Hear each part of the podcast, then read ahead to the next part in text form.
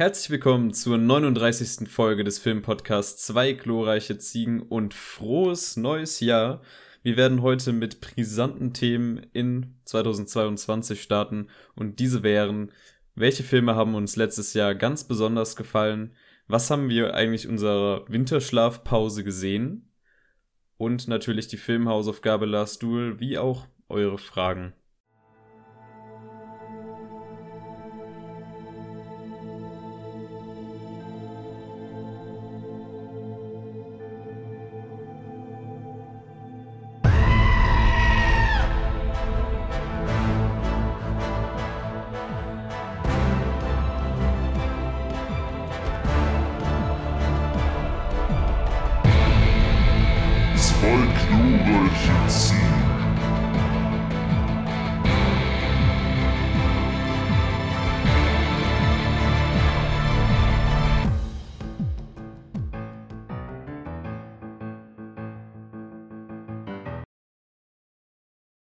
Herzlich willkommen von meiner Seite aus zu dieser wunderschönen, hoffentlich endlich wieder strukturierten Folge am heutigen Tage. Fabian hat ja schon gesagt, über was wir alles reden werden, aber zuallererst bleibt noch ruhig. Erstmal folgt uns doch auf Insta. Wie wär's? Zwei glorreiche Ziegen, alles klein, alles zusammengeschrieben. Und wenn ihr schon auf Instagram seid, ey, dann könnt ihr auch einfach auf Spotify gehen und da auch zwei glorreichen Ziegen folgen. Und wenn ihr da schon seid, hört in die Folgen rein oder ihr hört auf YouTube in die Folgen rein. Wer hätte gedacht? Zwei glorreiche Ziegen. Da könnt ihr sogar abonnieren und ein Like da lassen und einen Kommentar. Und die Glocke hauen. Und wenn ihr, wenn ihr, und die Glocke könnt ihr auch hauen, natürlich. Und wenn ihr dann so richtig, richtig drin seid in unserem Ziegen-Universe, dann, meine Freunde, folgt uns doch auch einfach auf Letterbox. Und damit, los geht's. geht's. los in die Folge. So, ähm, wir haben heute großes Programm. Demnach äh, würden wir jetzt gar nicht lange rumschnacken und direkt mal hier uns die Fragen anschauen, die wir bekommen haben. Mal wieder sehr unspontan geplant, paar Stunden vor der Aufnahme die Insta-Story gepostet. Dafür lohnt es sich auch unbedingt, uns auf Insta zu folgen, um genau hier Fragen zu stellen, wenn die Story kurz vor der Aufnahme reinkommt. Egal. Wir haben nur zwei Fragen reinbekommen, aber immerhin zwei Fragen von der einen und selben Person. Matthias, wir grüßen dich. Hallo Matthias. Hallo Matthias. Und er fragt, wie nahe ist das Ende der Welt? Jonas, du als Experte. Ich als Experte würde sagen, du bist höchstwahrscheinlich noch nicht davon betroffen. Aber vielleicht deine Kinder. Vielleicht. Vielleicht haben die auch Glück, deine Enkel. Aber ich sag mal, wir sind höchstwahrscheinlich raus aus dem Schneider, Leute. Also, fliegt mit dem Flugzeug, nutzt Kohleenergie, fahrt einmal die ganze Zeit mit dem Auto, lasst das Auto einfach die ganze Zeit an. Also. Ja, es ja. macht ja, ist auch Wärme, ne? Wärmt einfach ja. durchgehend ja, auch mit äh, Öl. Ja. Öl und Gas, alles Gas, gleichzeitig. Erdgas aus Russland, ja. ja. Außer ja. natürlich die ganzen Konflikte, die aus irgendeinem Gra Grund gerade in, in dem östlichen Teil von uns übel am Eskalieren sind, die kommen zu uns, aber Leute, also, noch ein Weltkrieg, da sehe ich Deutschland nicht. Ja, nee, wir sind ja auch äh, also komplett unabhängig. Ja, also, total. Das ist gerade irre politisch geworden. Ja. Schön, gute Antwort. Frage, die nächste Gut. Frage. Nehmt uns komplett wortwörtlich, bitte. Bitte. Äh, wie nah ist das Ende der Welt? Also, hm, ich weiß nicht. Also, es kann jederzeit passieren, schätze ich mal. Ich hoffe es nicht.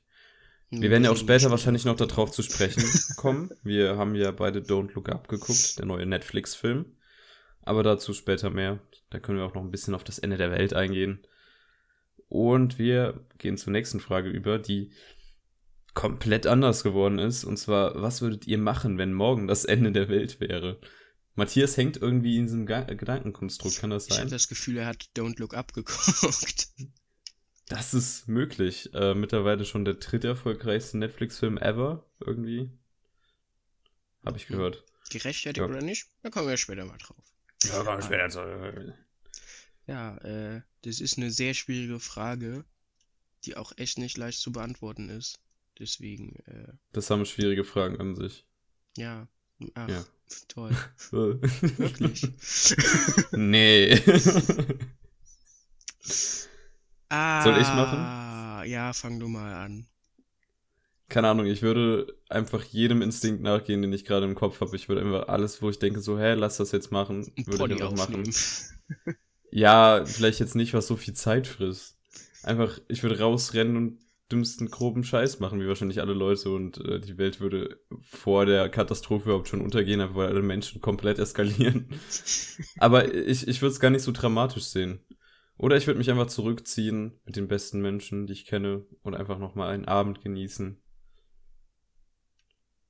Schön. Eskalieren oder genießen, das sind die beiden Antworten. Aber auf keinen Fall zwei verzweifeln, weil man kann nichts dran ändern.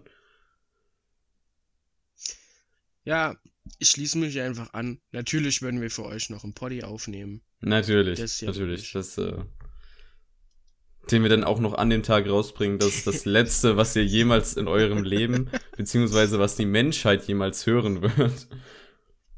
Die zwei glorreichen Ziegen sind. Ja. Und irgendwann saugen Aliens so die, die Internetwellen von der Erde auf. Man merkt, ich kenne mich aus. Und dann, dann hören die so den Podcast und so, hm, das hört sich seltsam an. Das ist, ähm, das ist von diesen Menschen, die vor acht Milliarden Jahren ausgestorben sind. Sie haben so gute Qualität produziert. Unglaublich. Wow. Oh, wow. Gut. Ja, das, das waren die Fragen für heute. Ähm, Schön.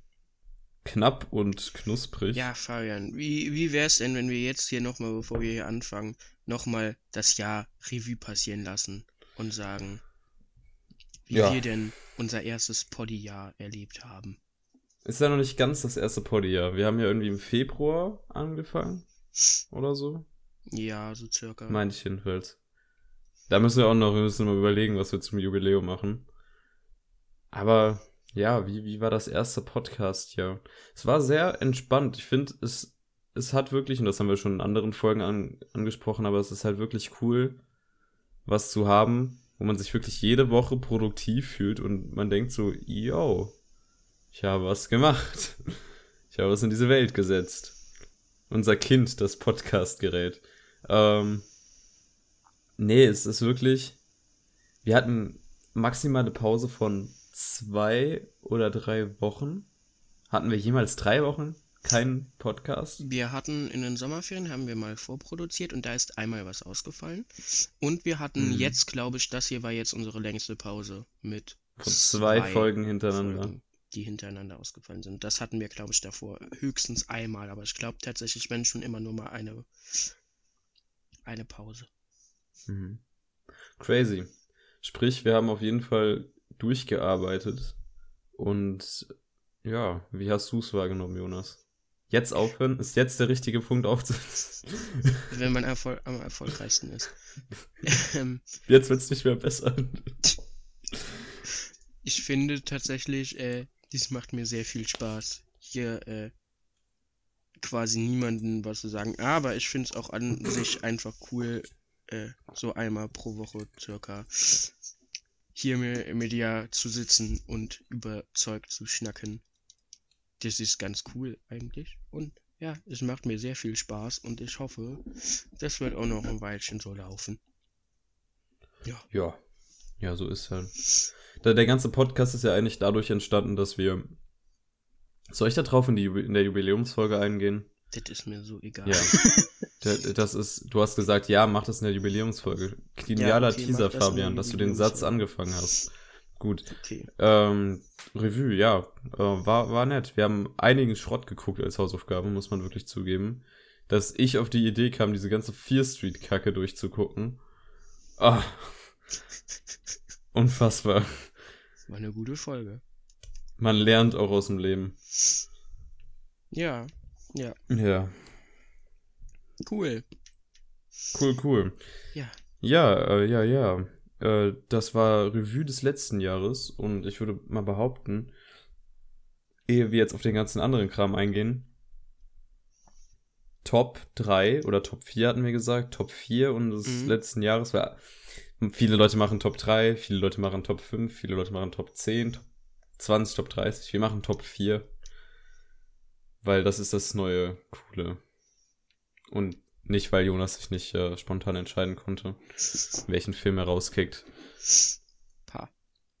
Genau, wir haben beide eine Top-Liste gemacht von vier Filmen, die würden sich nicht überkreuzen, haben wir für gesorgt. Äh, natürlich werden teilweise Filme, die Jonas drin hat, teilweise Filme, die ich drin habe, die würden wir selber in diesen Top 4 Listen drin haben, aber einfach damit wir nicht zweimal dasselbe labern, haben wir jetzt beide vier rausgesucht, die wir persönlich ziemlich gut fanden. Weil Jonas zum Beispiel hat natürlich auch bereits zugegeben, dass Dune der beste Film des Jahres war, aber das äh, nur als kleiner Teaser, was bei mir wahrscheinlich auf der Top 1 ist. So. Ja, äh, Jonas, möchtest du starten? Wir machen einfach abwechselnd. Zack, zack, hin und her. Können wir so machen. Ja, liebe Freunde. Äh, ich nenne mal einen Film als erstes, den wir erst kürzlich auch im Podcast noch besprochen haben. Und das ist Tick Tick Boom der Film hat mir schon ein bisschen angetan. Ich höre auch immer noch ab und an mal Songs von dem Film. Ähm, ja, Andrew Garfield hat meiner Meinung nach bewiesen, dass er echt ein krasser Schauspieler ist und ein sehr cooler Typ und einfach super begabt. Ähm, ich fand auch einfach die ganze Story, das ganze Feeling, was der Film rübergebracht hat, irgendwie berührend und auch sehr interessant. Und das hat mich gecatcht. Ich mochte einfach auch die komplette Musik, wie das aufgebaut war. Also es gab wenige Sachen, die mich wirklich eigentlich an Tick Tick Boom gestört haben, hier und da mal so Kleinigkeiten, aber im Großen und Ganzen hat er mir sehr, sehr gut gefallen. Und dementsprechend ist es auch eine große Empfehlung an euch da draußen, diesen Film einfach mal zu schauen, dem eine Chance zu geben. Das ist so ein bisschen was wie bei La La Land, finde ich, weil eigentlich bin ich so nicht so der Musical-Typ, aber La La Land und Tick Tick Boom, das sind so zwei Filme, die, die gefallen mir trotzdem sehr, sehr gut. Ja, deswegen Tick Tick Boom ist bei mir, ich möchte die gar nicht mal großartig ranken eigentlich, die Filme, deswegen ist bei mir unter den Vieren, die ich vorstelle, die man, ja, sich mal anschauen kann, wenn man sie noch nicht letztes Jahr gesehen hat. Gut. Gut, gut. Äh, ja, mochte ich auch. Und tatsächlich äh, muss ich mein, meine Aussage aus dem Podcast revidieren. Dann so ein, zwei Songs hatte ich dann doch noch ein oder andere Mal gehört. Ähm, ja, gut. Ähm, mein Platz 4 ist ein Film, der erst letzten Monat herauskam, der riesige Wellen gesorgt hat. Manche behaupten, es ist der Film, der das Kino gerettet hat, der gezeigt hat, dass äh, Kino nicht tot zu kriegen ist, egal wie viel Pandemie und wie viel Streamingdienste wir haben. Spider-Man No Way Home. Ja, Spider-Man No Way Home. Ich habe mich darauf vorbereitet, indem ich sehr viele Spider-Man-Filme geguckt habe, quasi schon so ein, so ein Hype für mich selber aufgebaut habe. Ich mochte die vorherigen Spider-Mans mit Tom Holland gern. Also manche haben mit dem einen oder anderen da ein Problemchen. Ich fand, die waren eigentlich ganz gut und zählten auf jeden Fall zu dem besseren Teil des MCU. Und jetzt habe ich diesen Film gesehen und ich habe mich sehr gefreut und ich finde, der hat sehr, sehr viel richtig gemacht und ist ähm, jetzt tatsächlich, würde ich sagen, bei mir geschmacklich so auf demselben Level wie Spider-Man 2, also der alte mit ähm, Tobey Maguire. Und nur darüber ist der, der beste Spider-Man-Film, den es gibt, und zwar Spider-Man äh, Into the Spider-Verse. Oder ja. der tolle deutsche Titel Spider-Man in New Universe. Achso, ja, muss mal kurz hier unterbrechen. Hast du mitbekommen? Es gab ja diesen Teaser für den zweiten Teil davon. Mhm. Und der heißt ja ähm, dann irgendwie Spider-Man irgendwas Spider-Verse Part 1. Warte, ich, ja. ich, muss mal kurz äh, googeln. Ach so, ich glaube, äh, ich, aber, aber sag erst mal, ja. Ja, der, der hat nämlich auch jetzt, glaube ich, einen deutschen Titel bekommen. Mhm. Ja, genau. Across the Spider-Verse, Part 1 heißt er im Englischen. Der soll im Deutschen, also der Titel, den ich jedenfalls äh, mitbekommen habe, der soll heißen Spider-Man in New Universe Across the Spider-Verse Part 1 heißen. Ja, das habe ich, glaube ich, von David Hein oder so mitbekommen. Äh, Das dass der, ist so bescheuert. dass der irgendwie gemeint hat, er passt nicht mal auf eine Kinokarte mehr. Es wird nicht mal mehr auf die Plakate passen. Nee, aber das kann man doch nicht machen. Nennt ihn doch einfach Across the Spider-Verse. Wen, wen juckt das denn wieder, dass da in New Un Vor allem, welches idiotische Arschloch kam in der, äh, in dem Promoting Department da drauf, den A New Universe. Ich meine, wir Deutschen, wir können eh nur so halb Englisch und dann sehen wir den Titel und denken so, hm, Into the Spider-Verse wäre zu englisch gewesen. Lieber New Universe. New- Wie auch immer. Äh, Spider-Man No Way Home hat mir sehr gefallen und ich bin sehr gespannt drauf, was die jetzt noch mit den kommenden Filmen rund um Tom Holland Spider-Man machen werden. Mhm. Aber wir reden auch noch später über den Spider-Man-Film, weil wir den beide gesehen haben. Und äh, somit erstmal weiter zu Jonas Platz 3. Ja, ich äh, komme weiter voran und nenne The Father, den wir äh, auch schon mal beide besprochen haben. Ich bin da ja alleine reingegangen und habe Fabian damals im Podcast gesagt, er soll nicht alleine in diesen Film gehen. Und Fabian hat natürlich nicht auf mich gehört und ist alleine in diesen Film gegangen Ich bin ein Gangster. und musste dasselbe erleben wie ich. Man sitzt da komplett alleine. Also ich weiß nicht, warst du auch ganz alleine im Kino? Nein, nein, nein, nein, nein. Der ist erst auf Deutsch gestartet und dann war eine Frau, die Ach, 40 stimmt. Kilometer gefahren ist, die rausgetrampelt. Ich bin extra 40 Kilometer gefahren, ich will das auf Englisch sehen. Gut, bei mir war niemand. Also ich Geschichten war aus dem Apollo. Ich war komplett alleine im Film.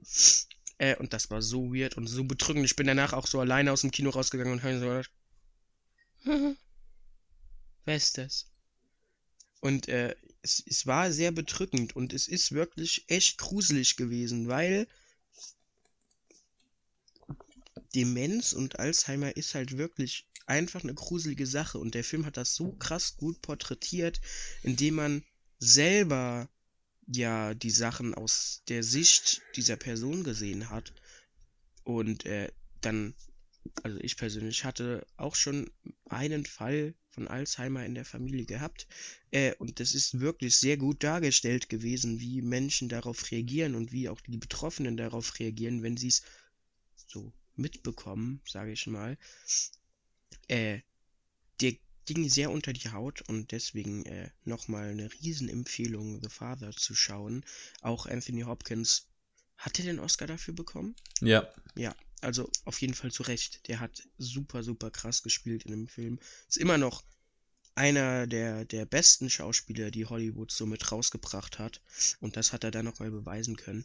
Ähm, wirklich einfach eine, eine dicke Empfehlung raus, diesen Film sich wirklich anzuschauen. Äh, lohnt sich, aber schaut den vielleicht echt nicht alleine, weil das ist so ein bisschen wie The Queen Mile. Der geht ein bisschen aufs Gemüt. Ein bisschen.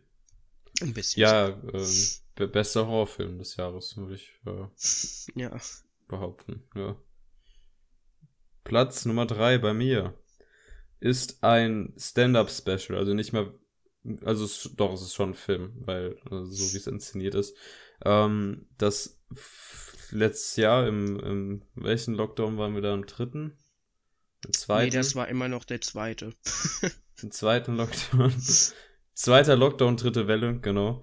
Ähm, oder ja, ungefähr so. Von Bo Burnham Inside habe ich da mal hinplatziert, weil ich fand es einfach sehr zeitgemäß, wirklich fantastisch umgesetzt. Man merkt, dass da eine Person die komplette Kontrolle hat, die komplette Vision hatte, äh, wie mit der gesamten, also der hat so eine gute Auffassungsgabe von unserer Generation und von den verschiedenen Altersgruppen, die in dieser Generation existieren. Das hat er ja auch schon in Eight Mile, äh, nee, wie heißt der? Eight, Eighth Grade. Eight Mile. In Eight Mile hat er das auch schon sehr gut gemacht. Als er angefangen hat zu rappen mit Eminem zu nee, ähm, in Eighth Grade hat er das ja wirklich sehr unter Beweis gestellt, dass er einen Plan davon hat, ähm, wie, wie Jugend funktioniert, wie Menschen ticken. Und das macht ihn wahrscheinlich auch zu so einem guten Comedian, weil Comedians verstehen, was den Leuten abgeht und können sie dadurch zum Lachen bringen. Ja. Wow. Ja, und hier, das, das ist wirklich ein richtig fantastisches Stand-Up-Special, mhm. das ihr euch auf Netflix angucken könnt übrigens. Und das geht gar nicht mal so lang, aber es ist wirklich sehr umfassend. Die Songs thematisieren alle was anderes. Jede einzelne Facette, die wir alle, glaube ich, in dieser Lockdown-Zeit durchgemacht haben. Und das, das ist toll. Das ist Kunst. Schön. Ja. Kommen wir von Bo Burnham zu Bo Burnham. Vom sympathischen Bo Burnham zum Arschloch Bo Burnham. So sieht's aus. Und zwar äh, ist mein nächster Film Promising Young Woman. Ja, den Film habe ich auch alleine geschaut. Da ist irgendwie ein Muster zu sehen. Same. Auf jeden Fall. ähm, Promising Young Woman hat mir sehr, sehr gut gefallen. Ich finde, der Film hat eine sehr also wirklich enorm wichtige Message. Ähm, also wenn man den so oberflächlich halt betrachtet, und das hatte ich irgendwie auch in den Trailern immer so gedacht, weil die Trailer bringen gar nicht mal so gut raus, was der Film eigentlich sagen will, sieht das halt aus wie so, wie so ein Actionfilm. Ja, der Trailer der war kacke. Mit so, mit so bisschen Comedy drin und dann halt so eine Rache-Story von einer Frau, die einfach sich da, ja. Durch die Männer schlachtet. Ja, genau. Und dann guckt man aber den Film und dann, dann geht man so tiefer da rein und dann ist da aber so eine Schicht voller Hass, Trauer und Wut und, und Schmerz. Verzweiflung halt. Und, und Verzweiflung. Und das ist einfach, man sieht sich einer düsteren Realität einfach gegenüber, die Frauen halt wirklich erleben müssen in unserer Gesellschaft. Also, jedenfalls, ich meine, der Film bezieht sich jetzt auf jeden Fall primär mal auf diese Clubbing-Szene wo es aber auf jeden Fall ein Riesenproblem ist. Es gibt ja auch mit K.O.-Tropfen und so weiter. Aber ähm, auf jeden Fall in diesem Bereich ist es eine traurige Realität, dass viele in einem betrunkenen Zustand nicht mehr hier ihre Sinne sind, meinen, alles tun zu können und ja, zu widerlichen Arschlöchern werden. Und auch, äh, wenn sie aber nicht betrunken sind, widerliche Arschlöcher werden. Und ja, es halt nicht mal verwerflich finden. Das ist der Punkt. Ja. Sie bereuen es ja nicht mehr. Sie verstehen den Punkt nicht mehr. Und es sind nicht diese typischen Macho-Pisser, die man kennt. Nein, das sind auch ganz normale Dudes, die dir jeden Tag über die Straße laufen, aber die einfach denken, dass es okay wäre, ähm, da sie ja nicht so sind. Ich meine, man kann dieses sie ist nicht so eine ja genauso auch auf diese Typen beziehen. Genau, und das ist halt so, ja, das war halt so krass auch in dem Film gelöst, indem man halt zum Beispiel einen Bo Burnham äh, als so einen Typen besetzt hat, der am Anfang, also erstens wurde er einem sehr sympathisch ja aufgebaut als Charakter.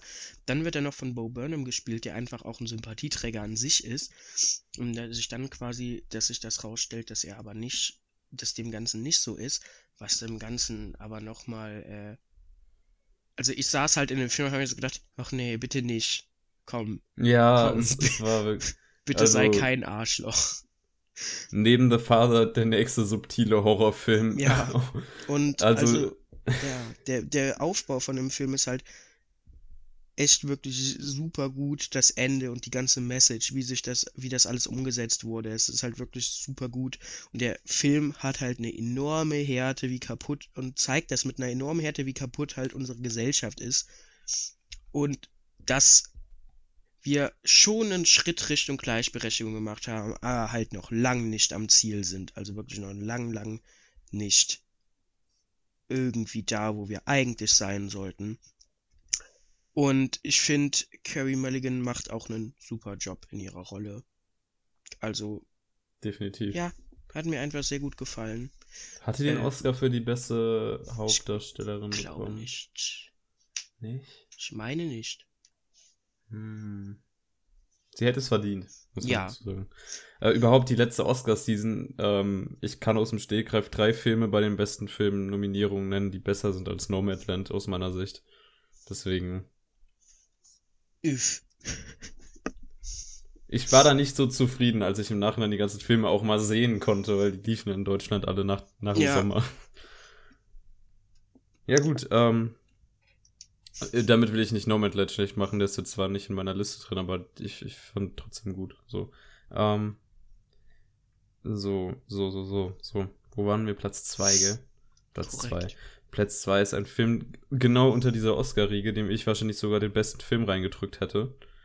Ähm, der erzählt die Geschichte von einer von einer südkoreanischen Familie, die nach Amerika kommt in den 80er Jahren und da versucht irgendwie Fuß zu fassen und was für Probleme das äh, dazu bringt. Äh, dann kommt auch noch die, die, die Großmutter, also die Mutter von der Mutter, kommt dazu und äh, schmeißt mit ihrem äußerst, sage ich mal, speziellen Charakter das alles so. Also löst diese, diese Familienprobleme aus, könnte man sagen. Also, es ist sehr, sehr, sehr toller Film, muss ich wirklich sagen. Der hat ähm, der hat in mir so ein glückliches, melancholisches Gefühl ausgelöst. Ich habe mich auch alleine geguckt. Ich habe gefühlt die ganze Oscar-Season vom letzten Jahr jeden Montag mir in der Omo alleine reingezogen. Einfach weil das so ein entspanntes Schauen war, kann man das so sagen. Wie auch immer. Der Film, der transportiert wirklich gut, was es bedeutet, eine Familie zu sein, äh, wie man da Probleme zusammen durchstehen muss, dass es halt nicht immer schön ist. Gerade auch was bedeutet, es zu, zu immigrieren. Also diese ganze Migrationsgeschichte wird jetzt nicht aufgezogen, wenn man zuerst denkt, ah, die kommen jetzt nach Amerika und dann werden die erstmal von den Alabama Rednecks zusammengeschissen und alle hassen sie.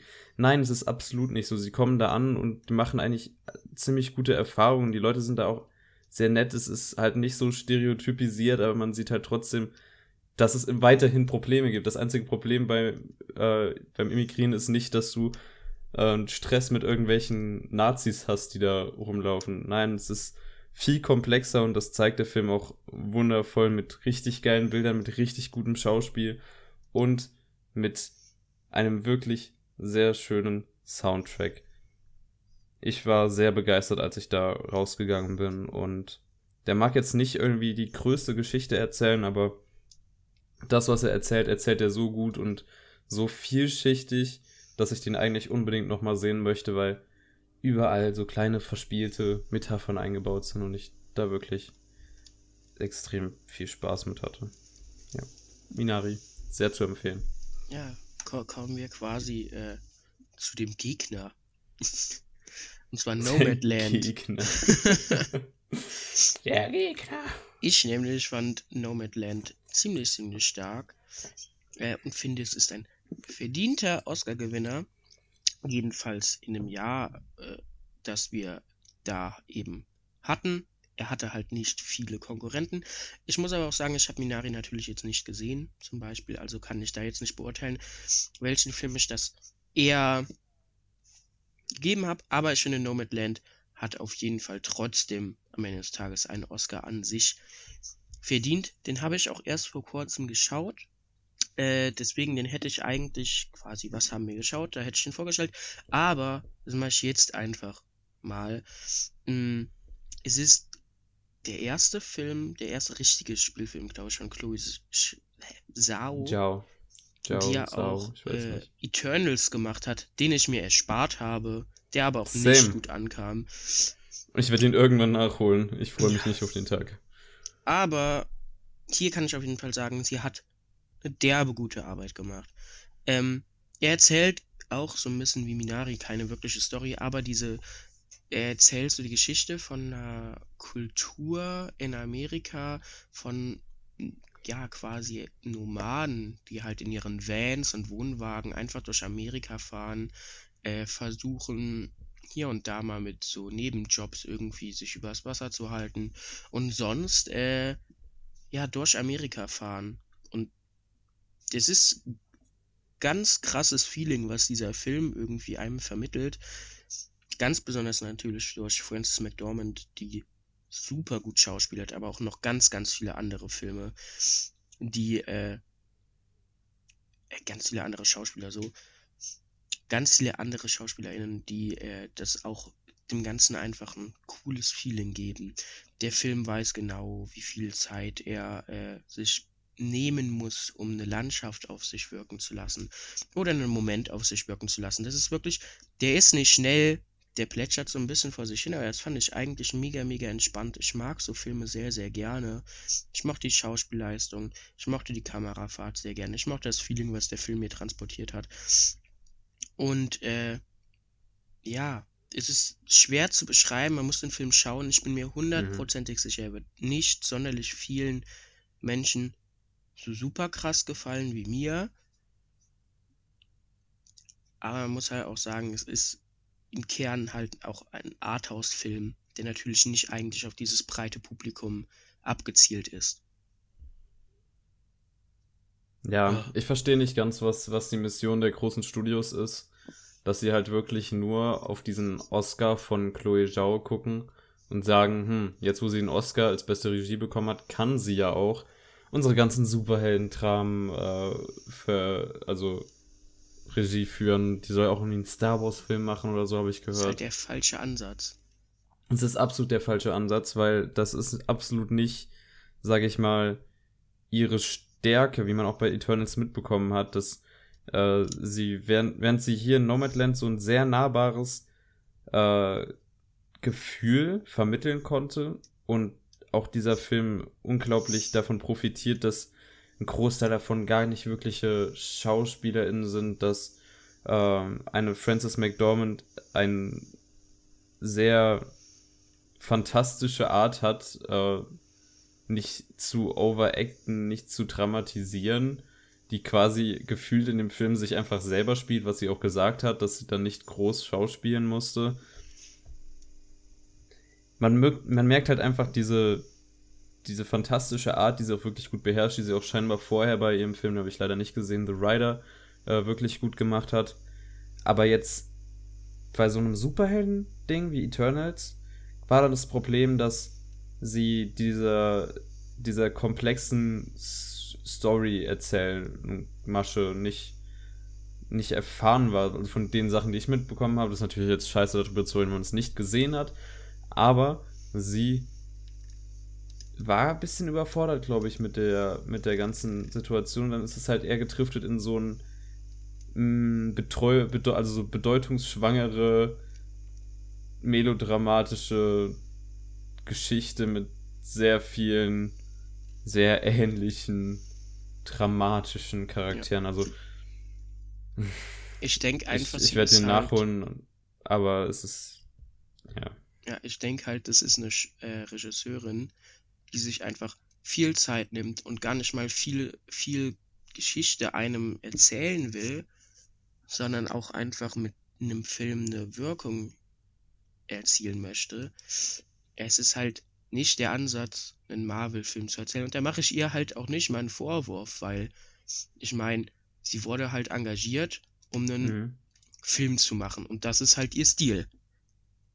Was ja auch wichtig ist. Nein, ich möchte jetzt auch gar nicht, dass. Äh, ja, ja, ich weiß, so, ich weiß. Ja, ja, hier, äh, ihr, ihr sagt das hier, die, die, hier, die ist eine Frau und äh, die stammt aus China. Klar, dass ihr die nicht da haben wollt, ihr weißen Kackpratzen. Nee, es geht gar nicht darum, was für ein Geschlecht sie hat oder was für eine Herkunft sie hat. Es ist einfach die Art des Filmemachens, äh, die da mit diesem MCU-Gerät äh, konkurriert hat. Also und da mache ich ihr nicht mal den Vorwurf, sondern halt eigentlich MCU. Dem scheiß Studio, ja. Kevin Feige, denk, denk nach. Ja. Naja. Ich, ich will, dass sie, ich will, dass sie so schnell wie möglich aus diesem großen Hollywood-Budget Kader ausbricht und wieder A24 Independence macht. ja, die könnte echt von A24 aufgenommen werden. Die große oh, da werden wir auch noch, da können wir auch noch später reden, bei den Sachen, auf die wir uns freuen, ja. weil A24 wird nächstes Jahr wieder richtig rausballern.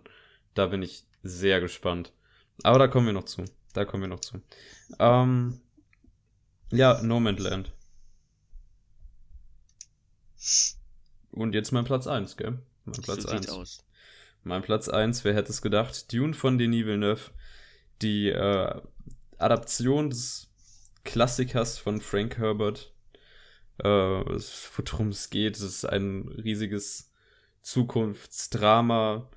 Äh, sehr ruhig gehalten, sehr politisch. Es geht um Intrigen, es geht um äh, Familie, es geht darum, was es bedeutet, als äh, Charakter der Auserwählte zu sein und was es überhaupt, also was bringt das mit sich und ist es überhaupt, kann man so ein Gewicht tragen?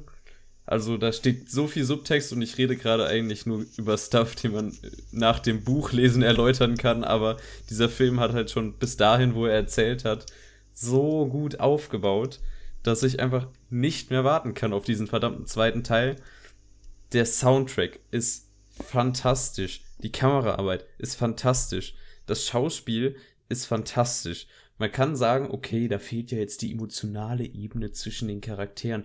Aber das Buch ist ähnlich geschrieben. Das Buch juckt sich weniger für die, sag ich mal, emotionalen äh, Beziehungen der Figuren, sondern eher um die Konzepte und die ähm, Metaphorik, die hinter dieser Geschichte steht. Der Autor selber hat gesagt, äh, dass die komplette Prämisse von Dune, und das sieht man auch, wenn jetzt der nächste Film rauskommen wird, und falls noch ein dritter kommt, der Dune Messiah, also das darauffolgende Buch, ähm, verfilmt, dann kommt diese Message herüber, dass man Angst haben sollte und es immer kritisch betrachten sollte, wenn charismatische, auserwählten Figuren, Anführer ähm, auf den Plan treten, weil das mit einer der gefährlichsten Sachen sein kann, die äh, passieren kann, dass man immer kritisch hinterfragen sollte und nicht einfach das akzeptieren soll. Man, manche haben auch, also ich habe mir so viele Reviews davon angeguckt und habe gesagt so, ja, das ist ja wieder die klassische Heldengeschichte von dem äh, weißen Befreier, der jetzt hier auf äh, den Wüstenplanet kommt zu dem Einwohnervolk und jetzt feiern die den alle, weil er ist der Erlöser, Jesus etc. bla bla. Ähm, nein, Fortlauf der Geschichte, das kann man nach diesem ersten Film leider noch nicht so nachvollziehen, aber man wird verstehen, dass es eigentlich eine Kritik an dem ganzen Konzept ist und halt nicht einfach nur fucking plump.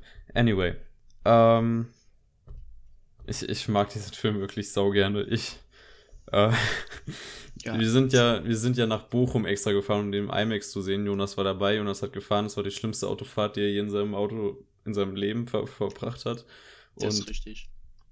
Und ich bin mal äh, vom tiefsten Allgäu aus an einem Stück nach Hause gefahren und das war nicht so nervig und anstrengend.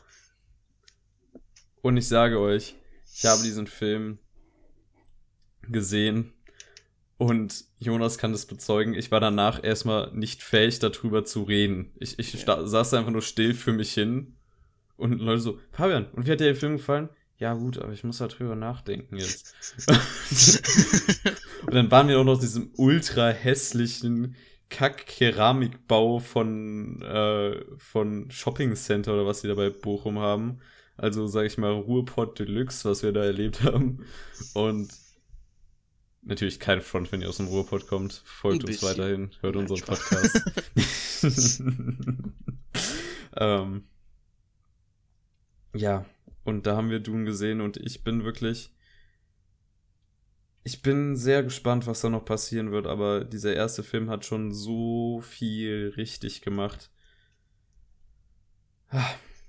Und ja, es gibt auch den Kritikpunkt, den ich halbwegs nachvollziehen kann, dass gesagt wird, ja, aber der hört ja mitten in der Geschichte auf. Was ist das denn für ein Ende? Der ja, hört einfach abrupt der auf. Der hört ja auch mitten in die Geschichte auf. Harry Potter hört ja, ja also auch mitten in der Geschichte auf. Ja, ja, ja, ja, ja. Aber da, da hat Denis Villeneuve was Cleveres gemacht, weil der hat an einem richtigen Punkt aufgehört. Und manche sagen so, hä? Also, wenn er schon mitten in der Geschichte aufhört, warum hört er nicht auf, nachdem, was weiß ich, äh, jetzt keine krassen Spoiler, also doch schon Spoiler, aber äh, nachdem quasi eine gewisse Familie ähm, überfallen wird von einer anderen und alles zerstört wird. Ähm, schaut den Film. Warum hört er nicht da auf? Warum muss er danach noch so lange weitergehen? Warum kommt dann diese ganzen Wüstenetappe? Es geht um die, dieser eigentliche Spannungsbogen, den, den Villeneuve, glaube ich, ich kann es nicht sagen, äh, erzählen wollte, ist halt die Entwicklung von Paul als Charakter, Charakter und das, was in dieser letzten Sequenz passiert. Das ist da, wo quasi der, der Charakter von Paul einen Umbruch macht. Das ist so ein wichtiger Punkt im Buch und das ist auch ein so wichtiger Punkt für diesen Film, deswegen verstehe ich, warum er da aufgehört hat. Ja. Ja, ich glaube, du hast genug dazu gesagt. Ich kann da nicht mehr. Ihr könnt diesen Film nicht kritisieren. Gebt ihm alle fünf Punkte. ich habe dir viereinhalb gegeben, kann das sein? Ja. Cool. Ich mag dich nicht mehr. Ja, auf jeden Fall. mein äh, Platz 1. kommen wir doch. Ja, das waren unsere vier Filme der letzten Jahre, die wir, äh, des letzten Jahres, die wir cool fanden, die wir euch nochmal ans Herz legen wollten, falls ihr die nicht gesehen habt. Und du hast ja gerade eben schon über Spider-Man geredet. Mhm. Also reden wir weiter über Spider-Man, Fabian. Sekündchen, ich würde noch gerade, wir würden jetzt mal, also hier, ich, äh, wollen wir gerade nochmal, äh, ne? Ah, ja. Können Sollen wir, wir Diary-mäßig durchgehen? Dann würde ich nämlich noch ein paar Sachen davor nennen. Also nach der letzten Podcast-Aufnahme habe ich mir nochmal zur Vorbereitung auf Spider-Man äh, No Way Home Spider-Man Homecoming angesehen. Äh, Spider-Man Far From Home habe ich nicht mehr geschafft. Ähm, weil ich abends noch ins Kino gegangen bin und mir in der Klassiker-Sneak einen Weihnachtsklassiker angeguckt habe, den ich noch nie vorher gesehen habe, und zwar mit äh, Chevy Chase in der Hauptrolle. National Lapoon's Christmas Vacation oder im Deutschen bekannt als Große Bescherung, glaube ich. Ach so, ja. Ist ein Film aus den 80ern, erzählt die Geschichte von der Familie in Weihnachten, ist ganz witzig, ein paar Jokes sind aus der Zeit gefallen, ist jetzt auch nichts zu äh, Besonderes. Mm. Hat auf jeden Fall, was Slapstick-Humor angeht und ähm, die komödiantische Leistung von Chevy Chase, die hier vor allem rausstecht da, da, da hat er seine Stärken, muss ich zugeben. Und ist auch re recht, recht clever erklärt. Also, ja, schon eine sehr unterhaltsame Story gewesen. So muss man wirklich, also, ja. Ich bin halt nicht damit aufgewachsen. Ich glaube, das äh, ist so das größte Manko, weswegen ich den jetzt nicht so gut fand. Okay. Mhm, mhm. Mhm, so, hast du noch was davor gesehen? Weil dann könnten wir zu zwei Filmen gehen. Habe ich nicht. Dann wäre mein nächster Punkt Spider-Man No Way Home. Aber Fabian, worum geht es überhaupt in Spider-Man No Way Home? Also. Das ist eine Fanfiction.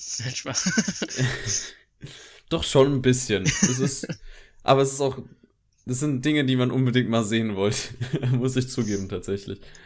Spider-Man No Way Home beginnt. Also das Ende des letzten Films war ja, dass äh, unser Peter Parker äh, hier als böser Dude herausgestellt wurde und alle wissen jetzt, wer er ist und das setzt ihn unter ziemlichen Stress. Obwohl, äh, wo gleich er auch quasi äh, hier äh, Mosquito, nee, wie hieß der? ähm, ähm, Momima, wie hieß der von Dings gespielte? Was weiß ich. Ja, der Böse halt aus dem zweiten Teil da. Ja, der Mor, nicht Morpheus. Scheiße. Morph ja. Ja, auf jeden Fall Jake Gyllenhaal. Ja, Jake Gyllenhaal. Ach Gott, es liegt mir auf der Zunge. Jetzt muss ich nachgucken. Das ist ja hier, Mensch. Ähm, das ist ja richtig peinlich.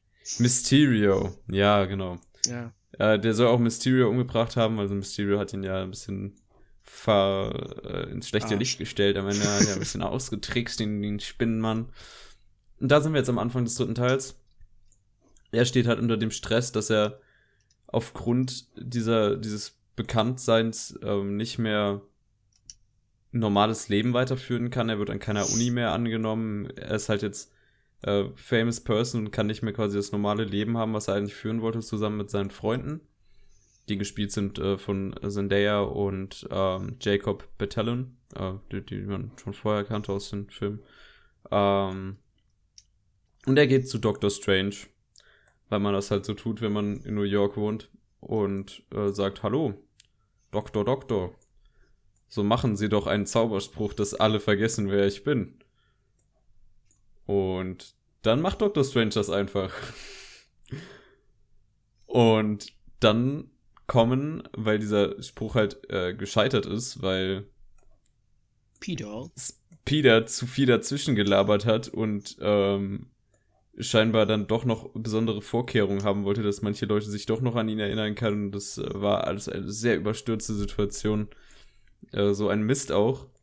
Peter hat dann das Problem, dass durch diesen Zauberspruch er einerseits jetzt Stress mit äh, Doctor Strange hat, weil der ziemlich abgefuckt davon ist, dass ähm, er jetzt was gemacht hat, was einerseits nicht funktioniert hat, weil das, äh, wie schon gesagt, ach, ich wiederhole mich die ganze Zeit, ist ja furchtbar. Es kommen Besucher aus anderen Universen, das ist der Punkt. Und die muss man dann bekämpfen. Diese Besucher kennt man bereits aus älteren Spider-Man-Filmen. Und ja, da beginnt so dann der Plot. Ja. Ja. Ja, Fabian. Wie, hm. du fandest den Film besser als ich. Oh, um, um Weiten. Um Längen. Um viel besser als du, ja, wahrscheinlich schon. Ähm, aber weshalb, Fabian? Warum findest du ihn denn so viel besser ja. als der Jonas? Also. Ich finde, im Kontrast zu den ersten beiden Tom Holland Spider-Man-Filmen, im Kontrast zu den älteren Spider-Man-Filmen, die wir bereits kennen, macht der Film hier so viel richtig. Also, der hat, ich, ich habe hier auf Letterbox ähm, die Kritik von, von Marco Riesch, von äh, Regisseur, der uns ja auch mal hier ähm, gepusht hat, Nerdkultur, ihr kennt ihn. Ähm, der hat gesagt, der Film hat jede x-beliebige Schwäche, die ein MCU-Film haben kann, aber er hat auch jede Stärke, die ein MCU-Film haben kann. Damit trifft er es, damit trifft er wirklich den Punkt. Also du hast natürlich diese komplett absurde äh, Ausgangshandlung, wo du dir denkst so, yo, ähm, wer kam denn auf die Idee hier gerade, Leute? dass einfach ein Doctor Strange so dumm handelt, etc. pp.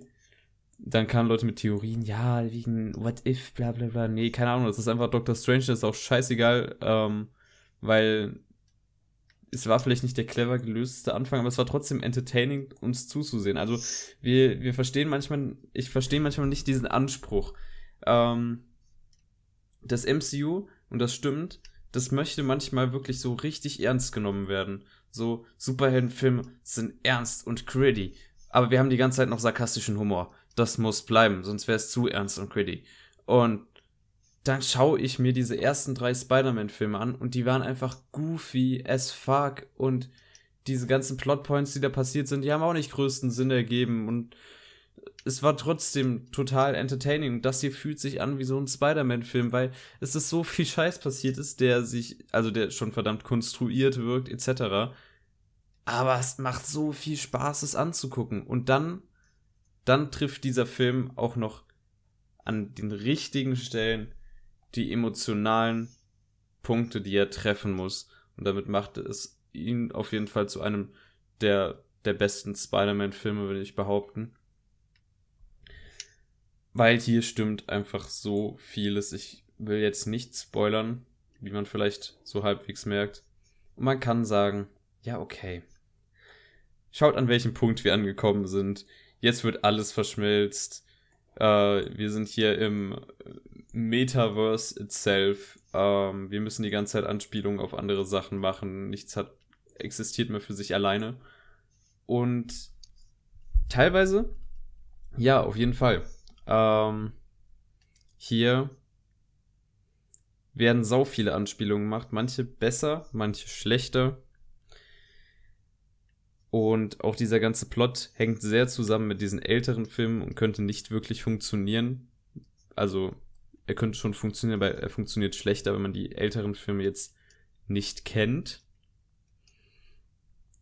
Aber das ist halt auch irgendwie wollte man das doch auch mal auf der großen Leinwand sehen. Also, das ist zwar so eine kindliche Fanfiction-Idee, aber sowas auf der großen Leinwand zu sehen und wirklich mit, mit Herz inszeniert, statt einfach nur so plump hingerotzt.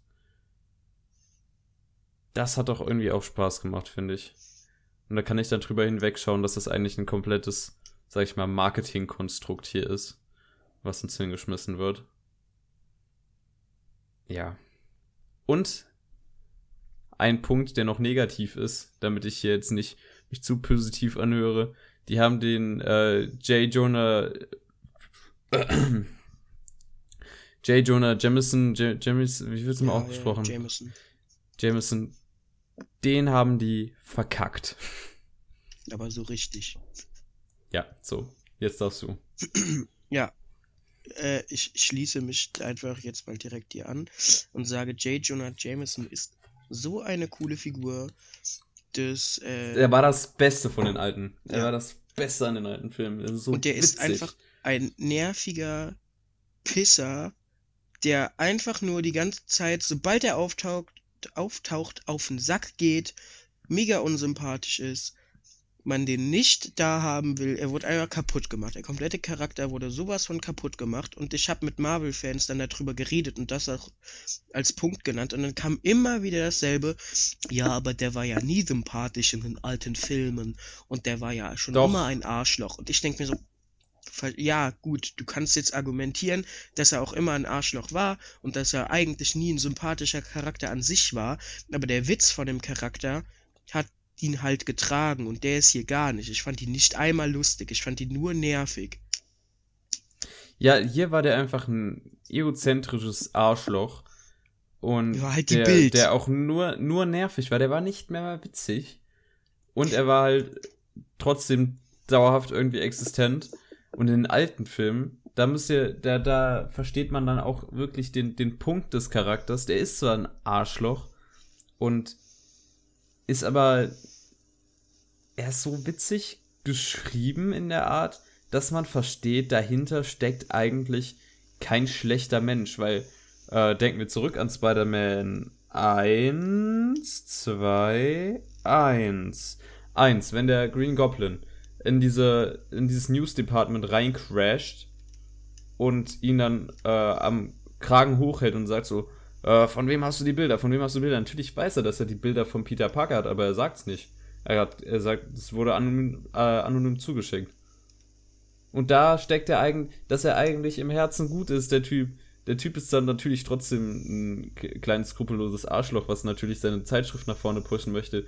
Aber der ist kein schlechter Mensch. Und hier ist er einfach ein schlechter Mensch. Ja.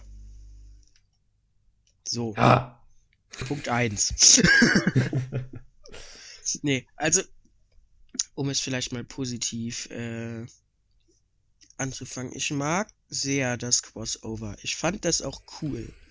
So ist es nicht. Es ist halt einfach ein scheiß Film. Weil. Nein! Doch, weil.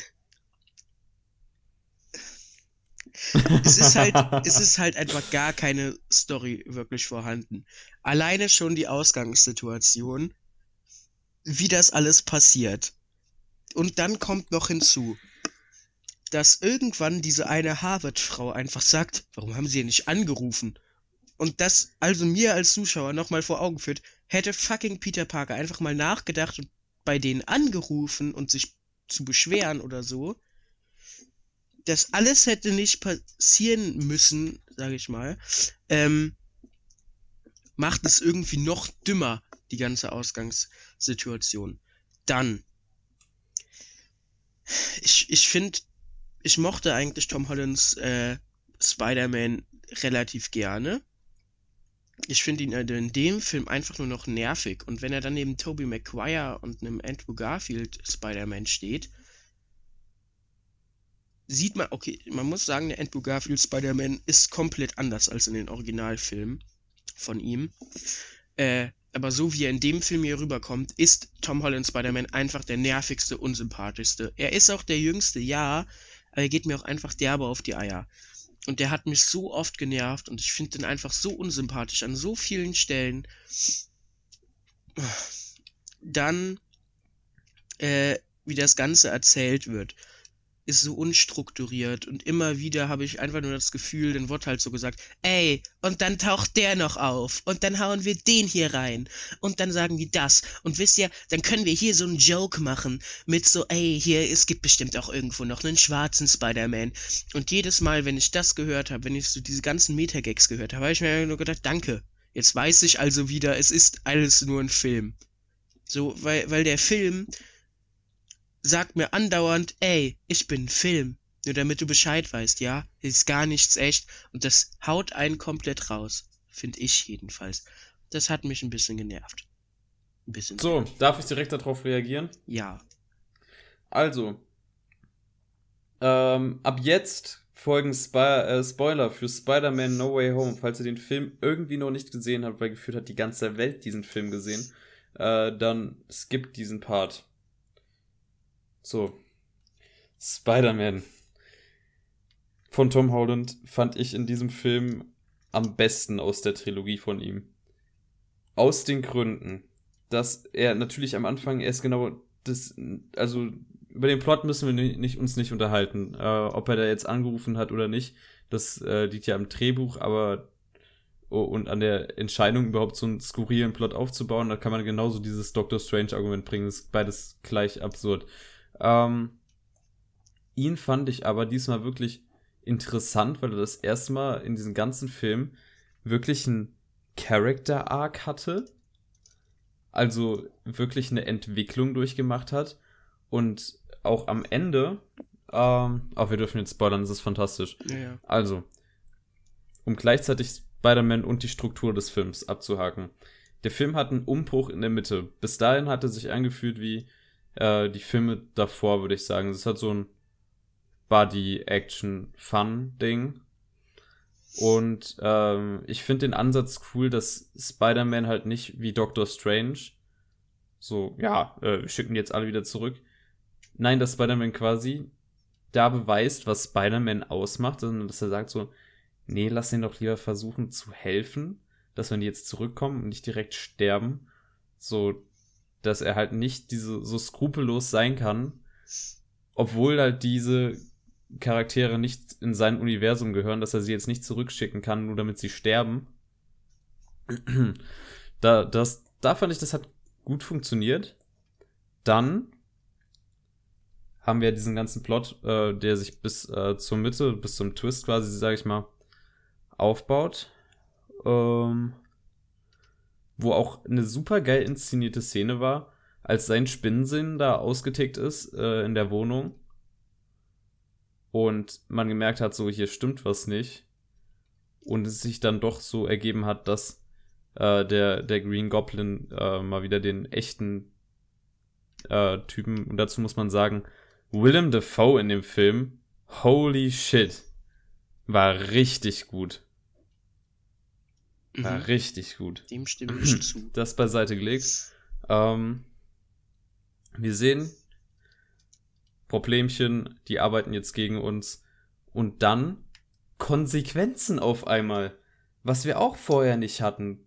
Einfach fucking Tante May stirbt. Ja, ja, darf ich darauf eingehen. Und ich finde, die Szene hat gut funktioniert, aus meiner Meinung her. Einfach Gerade auch was das Schauspiel von Tom Holland angeht. Ja, du darfst an, äh, darauf ich eingehen. Ich fand die Szene so scheiße. ich fand sie gut. Nein, also. Sack. Die Szene mit Tante May, wirklich, ähm, ich finde, Tante May als Charakter ist mir nie so ans Herz gewachsen und die war in zwei Filmen als ein primärer Nebencharakter da, wie fucking Onkel Ben in allen anderen Spider-Man-Filmen bisher, der immer nur die ersten fünf bis zehn Minuten irgendwie in den Filmen vorkam. Dieser Tod hat mich wirklich kalt gelassen. Also er hat mich wirklich so gar nicht gejuckt und ich fand's eigentlich, ich fand's schrecklich, dass die diesen Satz gesagt hat, weil das hat einfach nur, das hat einfach nur irgendwie so mega billig gewirkt. Das, da müssen wir jetzt den Satz noch reinbringen. Und wirklich, Tante May war mir halt wirklich egal. Sorry, aber der Tod hat mich so gar nicht interessiert. Und es hat mich auch innerlich irgendwie ziemlich genervt, dass die den Satz dann sagt. Und das ist halt eben ein Punkt. Ich habe auch nicht, ich habe mich nicht wirklich gejuckt für, für Tante May, aber ich habe, ich als äh, Zuschauer habe gesehen, dass Spider-Man, also äh, Peter Parker, sich, also dass da wirklich eine Verbindung zu seiner Tante bestand und wie er auch darauf reagiert hat. Und dann ergibt es auch einfach Sinn, dass sie diesen Satz nun mal sagt. Es wirkt natürlich so, ah, na, schon wieder dieser Satz, na klar. Aber ich finde es eigentlich erfrischend, dass sie nicht wieder einen Onkel Ben-Charakter herangezogen haben und genau wieder dasselbe erzählt haben wie vorher, sondern dass sie uns diesmal quasi in dem Glauben gelassen haben. Also entweder Homecoming ist gestartet und wir haben gedacht so, ja, okay, die Origin Story ist ja schon äh, jetzt quasi da hinter uns und äh, Spider-Man wird jetzt hier so zu äh, Iron Man 2 oder so. Ähm, ist ein Ansatz gewesen, aber halt irgendwie dadurch langweilig, weil der Charakter an sich halt nicht viel zu machen bekommt, wenn er schon quasi diese ganze Zeit diese Mechanikspinne ist. Ähm, und bis hier zu dem Punkt konnte man vielleicht denken, okay, war dann Tony quasi die Art Onkel Ben, die es gab? Ist das jetzt quasi das, was diesen Charakter ausmacht? Aber nein, wir lernen in diesem Film, diese ganzen Filme und alles, was quasi bis zu diesem Punkt passiert ist, war quasi eine Vorgeschichte zu dem, was wir jetzt noch mit Tom Holland Spider-Man sehen werden. Weil er jetzt erst an dem Punkt angekommen ist, wo die anderen Spider-Mans innerhalb einer Dreiviertelstunde waren in ihren äh, alten Filmen. Weil jetzt erstmal die Geschichte von diesem Teenager Spider-Man erzählt wurde, der halt äh, direkt in so eine M also in so, so ein MCU-Gewaber reingeschmissen wurde. Und ich glaube, sie wussten nicht Anfang an, äh, am Anfang an, wo sie hin wollten, aber sie wollten halt auf jeden Fall nicht das kopieren, was vorher war. Und sie haben es mit diesem Film, wie ich finde, natürlich konstruiert, aber in irgendeiner Art clever geschafft, an einen Punkt zu kommen, dass man auch wieder unabhängig von einem Tony Stark und dieser ganzen Tech-Scheiße und von allgemein von diesem ganzen Universum, dass halt ein selbstständiger Spider-Man für Tom Holland existiert, was wir vorher halt nicht hatten. Und dafür war der Tod von Tante May und das dieser Satz, den man natürlich aus den Comicbüchern kennt und die einfach, dass der halt auch einfach zu Spider-Man dazu gehört, dass dieser Satz gefallen ist. Mhm, mhm. Und ja, die ganzen Meta-Anspielungen gingen mir auch irgendwo zu weit, wenn sie dann 30 Mal sagen, You're amazing. No, really, you're amazing. Ja, ja lol, also. es ist der Amazing Spider-Man. Aber jetzt gehen wir mal auf die anderen Spider-Man ein. Wir haben einen Tobey Maguire und wir haben einen Andrew Garfield. Ein Andrew Garfield vor allem, der hier in dem Film besser war als in seinen beiden Solo-Filmen, die er hatte. Dass sie einfach mit so wenig Screentime den Charakter auch irgendwie gefixt haben, könnte man sagen. Mhm. Gerade die Szene, wo er quasi sich äh, redeemen kann, sage ich mal. Also, ähm, wie heißt das deutsche Wort? Rächen. Nicht rächen, nee, ähm. Jetzt ist es Redemption. Ach, was meine ich denn? Ach Gott, jetzt habe ich Wortfindungsstörung. Ähm wo er sich äh, beweisen kann, ungefähr, wo er sich äh, rechtfertigt. Ach, scheiß drauf, da wo er, wo er MJ fängt. Mhm. Das war wirklich ein kurzer, subtiler Moment. Menschen, die auch die Amazing Spider-Man-Filme nicht gesehen haben, denken sich so, ja, lol, okay, er hat sie gefangen. Äh, ja, ja immerhin. Nein, gut. also habe ich ja auch verstanden. Aber das hat so gut cool. funktioniert. Ja, Du darfst weiterreden, du warst eben dran. Ähm, äh, ich muss mal ganz kurz äh, schauen. Einen Moment. Dim, dim, dim. Mhm, mhm, mhm. Mhm, mhm, mhm. Ja, äh, was mich halt stört, der Film ruht sich meiner Meinung nach an vielen Stellen irgendwie zu sehr darauf aus, dass er halt diese ganzen Charaktere hat und wird nicht selber so kreativ, sondern er, er hat halt diese ganzen Charaktere aus den anderen Filmen und vernachlässigt so ein bisschen seine eigenen Charaktere, fand ich. Klar, Doc Ock und Queen Goblin waren für mich mit die beiden besten Charaktere, oder waren für mich die beiden besten Charaktere des Filmes, weil die einfach sehr krasse ähm, Bösewichte sind und hier super gut dargestellt wurden. Und auch mit dem Plot-Twist vom Queen Goblin zum Beispiel jetzt. Ähm, das fand ich ziemlich cool. Es hat mich aber. Es hat mich einfach gestört. Das hat sich halt nicht wie ein eigener Film angefühlt. Ist es ja auch nicht. Der hängt ja streng mit den anderen zusammen. Man kann ja. ihn auch weniger genießen, wenn man die anderen Filme nicht kennt aber man kann ihn auch stellenweise besser genießen, wenn man die anderen Filme nicht kennt. Verstehst du, was ich meine? Die Meta-Anspielungen ja, ja. aber machen dir halt, ziehen dich nicht raus, wenn du es nicht kennst. Aber wenn du es halt nicht kennst, kannst du auch auf die kleinen, subtilen Anspielungen, sag ich mal, kannst du halt nicht eingehen. Es ist halt so Hit or Miss bei den, den Sachen, wo, wo es um die anderen Filme geht. Es ist halt dieses Marvel-Ding, was mich wirklich sehr stört. Und ich bin einfach mittlerweile echt kein Marvel-Fan mehr. Weil die Filme gehen mir so auf den Sack. Aber die Serien magst du. nicht mal die. Ich mochte Ach, ja nicht komm. mal alle Serien. Ich mochte zwei. Also der... ich habe in oh, Hawkeye oh, reingeschaut und ich fand's auch scheiße. Sorry, aber. Sollen wir kurz einen Hawkeye-Trip machen? Nee, bitte nicht. Also wirklich. Ich hab's durchgeguckt, ich fand's gut. Ich fand's scheiße. Ich habe es auch nicht durchgeguckt. Ich habe zwei Folgen geguckt oder so. Keine Ahnung, ich fand es sehr unterhaltsam. Ich fand, das hat, also.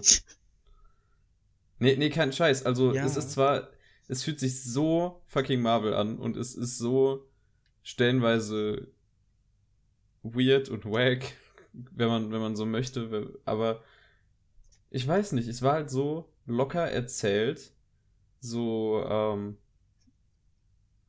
ohne diese schwere Dramatik, die die anderen Sachen alle dauerhaft mit sich bringen, mit einem mit, mit recht cleveren Twists, sage ich mal, und auch mit Einführen von interessanten Charakteren, dass ich mir am Ende gedacht habe, so, das hier ist jetzt nichts Weltbewegendes, aber das ist besser als Falcon in the Winter Soldier, der sich viel zu viel vorgenommen hat und einfach am Ende nur noch Chaos war.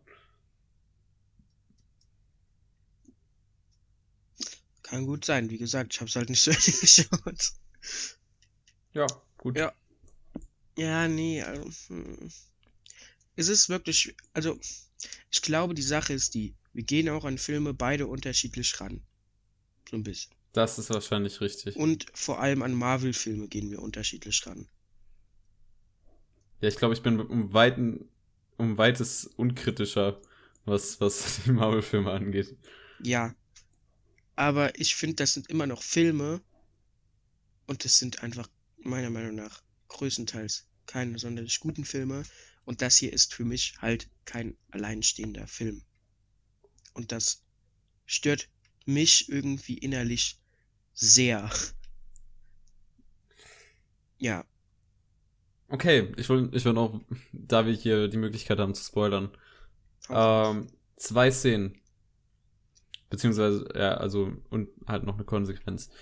Erste Szene, äh, Spider-Man will den Goblin töten, also Tom Holland, wo er wirklich, wo wir die Aggressionen sehen.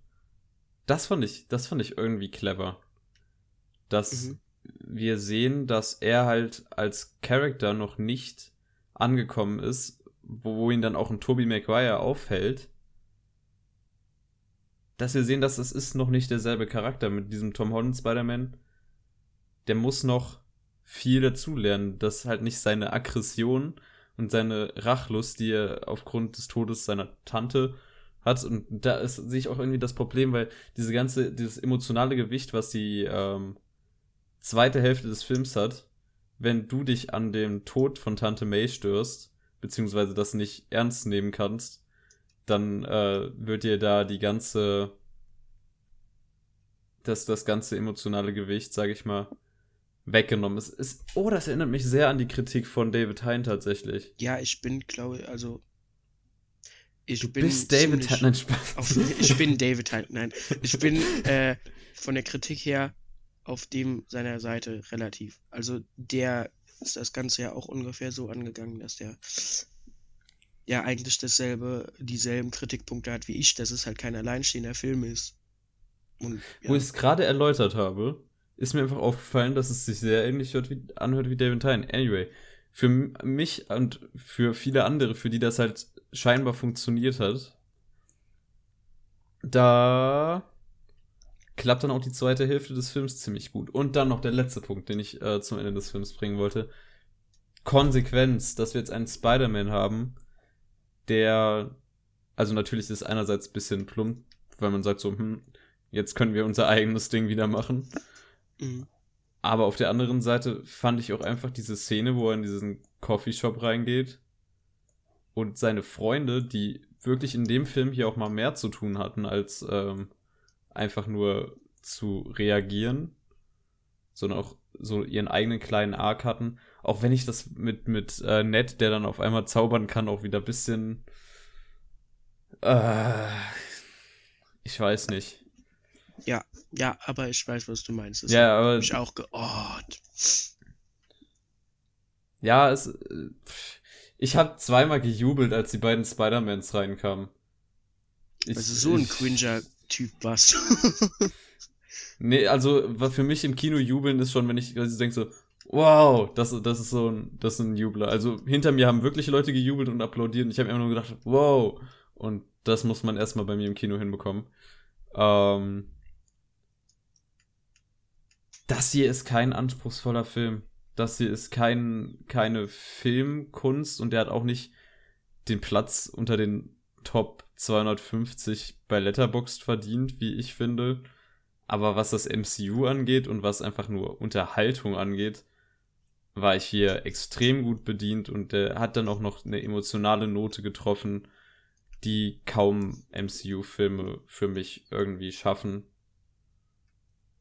Und er hat am Ende auch irgendwie eine Konsequenz gefunden. Er ist nicht einfach mit so einem plumpen Happy Ending rausgegangen, was ich mutig finde und ich freue mich tatsächlich, wenn man am Ende sieht, wie er so seinen eigenen Anzug genäht hat, wo das Ganze hingehen wird.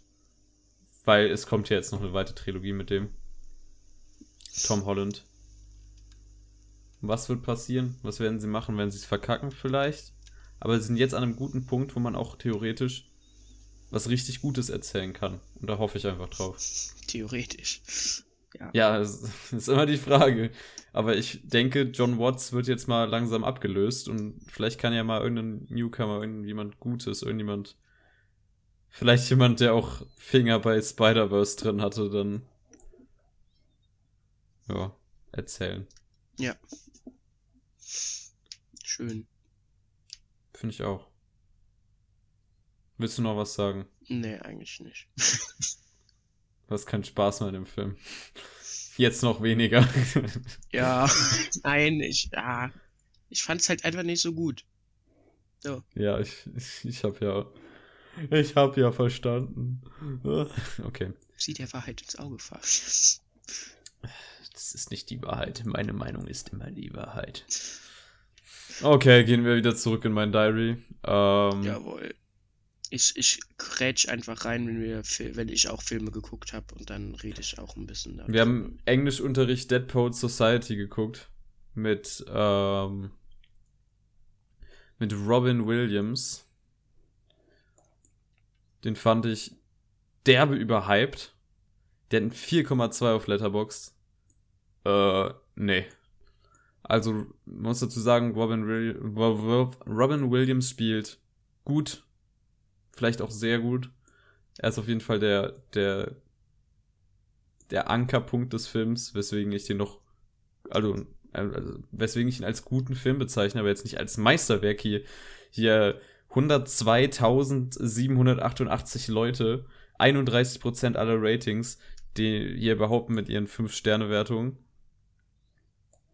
Ich finde ihn gut.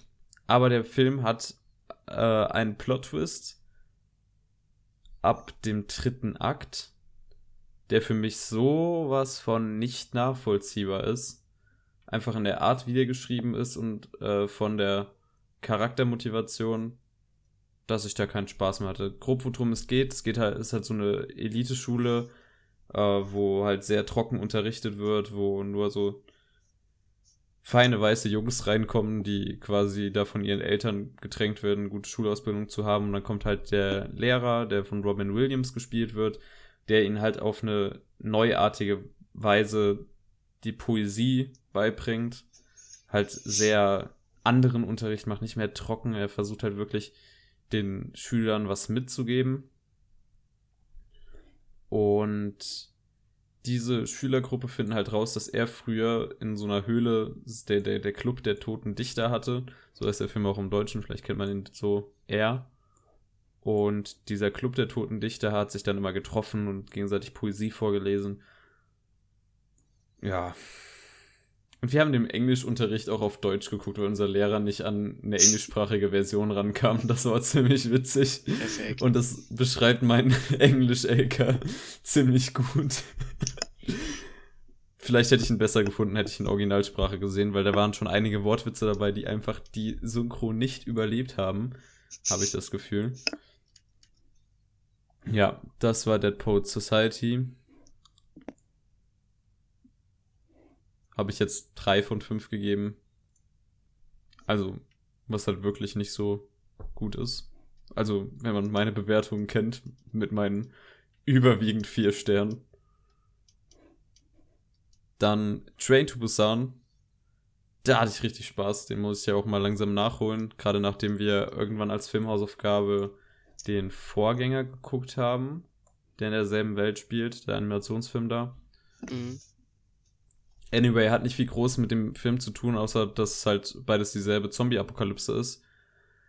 Und Mensch, der war cool inszeniert und hat einfach von vorne bis hinten Spaß gemacht, muss ich sagen. Und er hat auch so ein bisschen das, das Genre. Er hat nochmal neue Ecken des Genres gezeigt. Und das äh, gerade als, also ich, ich würde mich als Zombie-Film, äh, Zombie-Fan bezeichnen. Hallo, ich bin Fabian, ich würde mich als Zombie-Film bezeichnen. ich habe sehr viel Walking Dead geguckt. Ich habe, ähm, ich, ich mag Shaun of the Dead sehr gerne. Ich äh, mag auch äh, den, den Zack Snyder-Film von 2000, äh, Dawn of the Dead Remake. Richtig? Ja. Mag ich auch sehr gerne. Und hier haben wir Train to Busan. Der halt nochmal so andere Ecken zeigt, der nochmal irgendwie der hat sich irgendwie, der, der hat irgendwie hingekriegt, so ein komplett ausgelutschtes Genre anders zu zeigen, spannend zu zeigen, gerade in welche Szenarien man geworfen wird, diese ganze Zuggeschichte, dass man sich da durch die Abteile durchkämpft, hatte ich dann manchmal so ein Videospielfilm Flair, obwohl es gar kein Videospiel ist, aber diese einzelnen Stages, ich, ich fand's cool ich fand die emotionale Geschichte zwischen dem Vater und der Tochter wirklich, wirklich gut erzählt. Insofern, dass man am Ende gemerkt hat, dass durch diese Apokalypse diese beiden Figuren, die anfangs komplett distanziert, distanziert sind, zueinander gefunden haben. Und das bringt so eine gewisse Wärme mit sich, die den Film für mich halt auch auf so einer emotionalen Ebene gut gemacht hat. Und das Ende fand ich halt auch schön. Vor allem dieser, dieser Shot von diesem Tunnel. Ich will jetzt nicht zu viel spoilern, schaut den Film unbedingt an. Ich glaube, der ist immer noch auf Amazon Prime. Ja. Ja, ich schließe mich dir an. Ich habe den auch schon geguckt. Cooler Film. Oui, oui. Ja, vor allem für das, manch, manchmal bei dem CGI sieht man ja wirklich, dass sie gar nicht so ein Budget hatten. Aber ich war froh, dass sie das Budget größtenteils in die in das Make-up von den Zombies gesteckt haben, ja. weil diese Zombies sahen richtig gut aus. Ich finde, der hat einfach das zeigt, dass man kein gutes Budget braucht und das zeigt, dass koreanisches Kino fucking ruled. Hm. Und ich fand witzig, dass das der Typ ist aus äh, Squid Game, der am Anfang die, die hier die, die Leute anwirbt ja. im Bahnhof. weil er auch irgendwie den ähnlichen Type of Character hat. Und, und es ist auch sehr viel Kritik in den Film, äh, in dem Film eingebaut, wo man sich danach denkt, so, haha, scheiß Kapitalisten. ja, dann habe ich Don't Look Up geguckt. Da können wir auch wieder beide drüber reden, gell? Ja, da können wir beide drüber reden. Hallo. Äh, fand ich gut. Fand ich auch gut.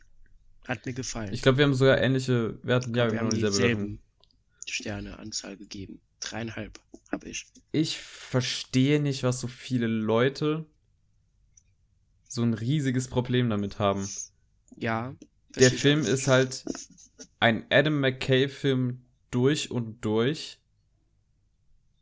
Und ich finde, dass er das eben so extrem, also ich, ich verstehe auch manchmal die Kritikpunkte einfach nicht, die da äh, durchgebracht werden. Das halt. Es ist halt total die Satire und es ist total absurd stellenweise und es ist stellenweise richtig witzig. Und hier soll ja auch nichts so brutal realistisch wirken, weil der Film sonst. Also, ach, scheiße, ich habe wieder Wortfindungsstörung da sollte man keinen Podcast machen, wenn man sowas hat. Jonas, red einfach mal. Ich okay. Mir ein die, die Worte zusammen. Don't look up. Hallo. Äh, ich mochte den Film eigentlich sehr gerne. Vielleicht erstmal der aller, allergrößte Kritikpunkt von meiner Seite aus. Mich hat's abnormal abgefuckt. Wie schlimm der Schnitt an manchen Stellen ist. Also der Schnitt von Don't Look Up ist echt manchmal wirkt es irgendwie, als wäre da jemand, als hätte man den gar nicht mehr geschnitten nach dem Rohschnitt. Da ist ganz oft einfach so, mitten in der Situation kommt so ein Schnitt, aber so ein komplett harter Hardcore-Cut. Dann ist kurz schwarzer Bildschirm und dann geht's einfach weiter. Ja, und an manchen Stellen ist der weird geschnitten, das finde ich ein bisschen blöd, aber das ist halt eine technische Sache an sich. Von den Schauspielern her super gute Performance. Leonardo DiCaprio hat es verdient, nominiert zu werden. Jennifer Lawrence spielt auch mega, mega gut. Ich finde generell äh, auch Meryl Streep, Jonah Hill, die spielen alle sehr, sehr, sehr, sehr schön. Ihre Charaktere, die passen auch. Mhm, natürlich, die ganzen Charaktere sind sehr überspitzt dargestellt, aber es sind auch, man merkt, auf was die abgezielt sind, also auf was für Vorbilder die teilweise haben. Ähm, mhm. Und das wird ja deutlich, dass der Film gar nichts ernst nimmt. Das, also jedenfalls für mich war es am deutlichsten an der Stelle, wo äh, sich die Präsidentin der Vereinigten Staaten, nachdem dieser eine Skandal da kommt, sich doch dafür entscheidet, etwas gegen diesen äh, Kometen zu tun. Und dann diese äh, eine Frau, die irgendwie in dem Regierungsstab von ihr ist, wo ihr dann einfach so gesagt wird, ja, äh, wir schieben die Verantwortung einfach auf dich, okay? Und sie so, ja, okay, dann trete ich morgen zurück. also ist man, es ist ja offensichtlich, dass der Film sich gar nicht ernst nimmt. Ähm, was vielleicht auch ein bisschen blöd war, ich fand so Timothée Chalamet, Chalamans, wie auch immer, Chalamet, äh, Charakter hat so ein bisschen gewirkt, als hätte man sich einfach gedacht, okay, ich hätte ihn schon gerne in diesem Film und wir holen ihn jetzt mal rein. Klar, er hat dem Charakter von Jennifer Lawrence auf jeden Fall mehr Tiefe gegeben. Hat auch irgendwie was gebracht. Gegen Ende, also ich fand ihn auch cool. Ich fand ihn nicht ich nervig so oder witzig. sonst was. Aber er war halt irgendwo schon ziemlich unnötig und es hat so ein bisschen gewirkt, als hätte man ihn einfach geschrieben, damit man dem eine Rolle geben kann.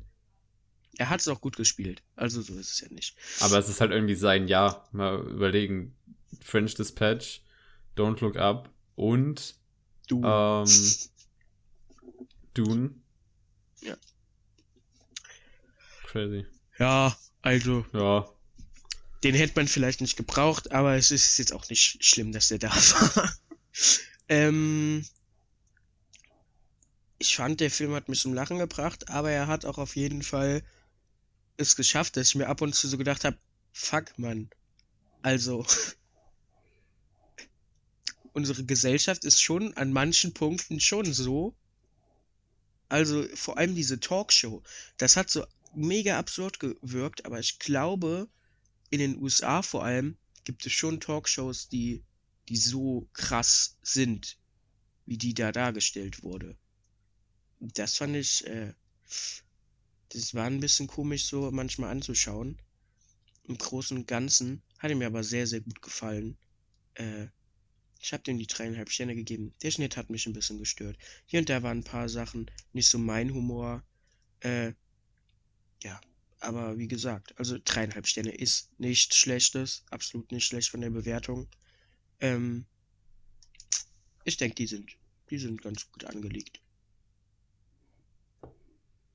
Also, hm, was ich halt mir bei dem Film gedacht habe, dass er halt schon äh, in, mit so einer halbwegs nihilistischen Einstellung da reingegangen ist. Manche Leute regen sich ja darüber auf, dass er teilweise, also ist halt eine Metapher auf den Klimawandel, so relativ offensichtlich. Ja. Ähm, dass er halt gar keine Lösung anbietet, dass er sich quasi da reinstürzt und währenddessen halt noch alles äh, irgendwie ins Lächerliche zieht, dass der Plot halt komplett absurd ist und dass durch den ganzen Quatsch und noch durch Überlänge ähm, der vergisst, äh, sein wichtiges Statement eigentlich zu setzen, aber ich habe das Gefühl, der McKay, äh, gerade auch bei seinen vorher gemachten Werken, ähm, geht halt so ein bisschen mit der Einstellung rein, äh, fuck it, welche Lösungen? Ich bin hier euer ähm, alter weißer Dude, der wahrscheinlich verzweifelt zu Hause sitzt und sich einfach denkt so, hm, wir werden eh alle draufgehen. Ich schreibe jetzt einen Film darüber. Also, also sorry, aber wer auch von einem fucking Film eine Lösung für den Klimawandel erwartet, hat auch das Medium Film nicht so ganz verstanden. Der Film leistet einen super wichtigen Beitrag, indem er halt darauf aufmerksam macht, wie dumm und gespalten unsere Gesellschaft ist und das aber auch dringend was getan werden muss, weil es einfach es ist quasi schon so, dass der Komet zu sehen ist, sage ich mal. Also es ist ja offensichtlich, dass da schon Sachen mhm. sind, die Auswirkungen haben, es halt einfach nicht reagiert wird. Und äh, ich finde, der Film hat nicht die Aufgabe, da uns eine Lösung zu zeigen, sondern uns eher zu zeigen, das ist der Jetzt-Stand. Tut was. Ja, ähm, ich weiß nicht. Ich bin da so ein bisschen zwiegespalten. Also ich fand ihn jetzt auch nicht überragend. Er hat halt meine Aufmerksamkeit durchaus gehalten. Und ich fand es unterhaltsam von vorne bis hinten, obwohl er so lang ist. Ja. Ähm, wie jetzt genau der Film sein Statement setzt. Und äh, viele scheinen ja sehr großes Problem damit ha äh, zu haben. Ähm, das muss jeder für sich selber irgendwie entscheiden. Also ich finde, er macht auf dieses äußerst wichtige Thema aufmerksam. Aber ich weiß noch nicht, ich bin mir mit meinem inneren Ich, mit meinem inneren Ich, noch nicht so sicher, ob es die richtige Art und Weise war, um auf dieses äh, Thema aufmerksam zu machen ich denke auch nicht, dass es nur, äh, also ich würde auch nicht sagen, es war jetzt nur irgendwie Corona zum Beispiel, äh, was halt, nur Klimawandel. Ich würde auch sagen, es sind so generell gesamtgesellschaftliche Sachen, ja. wie zum Beispiel die Corona-Pandemie, wo ja auch viele Leute einfach quasi so, äh, wenn ich es nicht akzeptiere, dann ist es auch nicht da. Und äh, dieses Don't Look Up-Ding quasi hm. auch so ein bisschen in die Richtung geht. Also es war halt so eine gesamtgesellschaftliche Kritik an sich. Die ist auch nicht immer so super smooth gelungen, aber. Dafür fand ich halt, da das war so eine krasse Starbesetzung mit so vielen unterhaltsamen Charakteren. Ich fand Mark Rylance als dieser äh, Bill Gates, Mark ja, Zuckerberg ich auch Verschnitt. Geliebt, wie gesprochen hat. Ich fand den sehr unterhaltsam. Ich fand irgendwie dieser Gag ist so scheiße plump, aber das dass sie das so aufgebaut haben, dass sie von diesem komischen Alien-Vieh gefressen wird am Ende. äh, das war schon. Äh, es war schon sehr, sehr witzig. Apropos ähm, Alien-Vieh, hast du die Post-Credit-Scene gesehen? Ja, habe ich. Also die mit Jonah Hill. Ja, fand ich irgendwie Okay.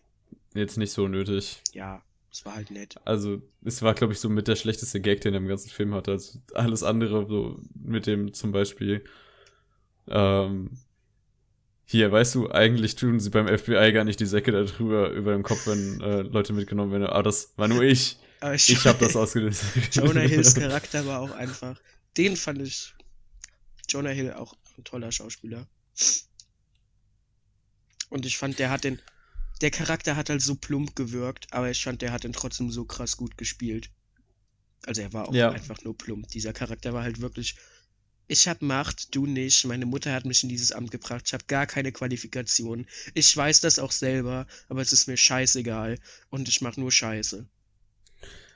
Also, wenn ich ein Fazit zu dem Film schließen würde, dann habe ich das Gefühl, dass der schon gut war, aber einiges von Potenzial einfach liegen lassen hat.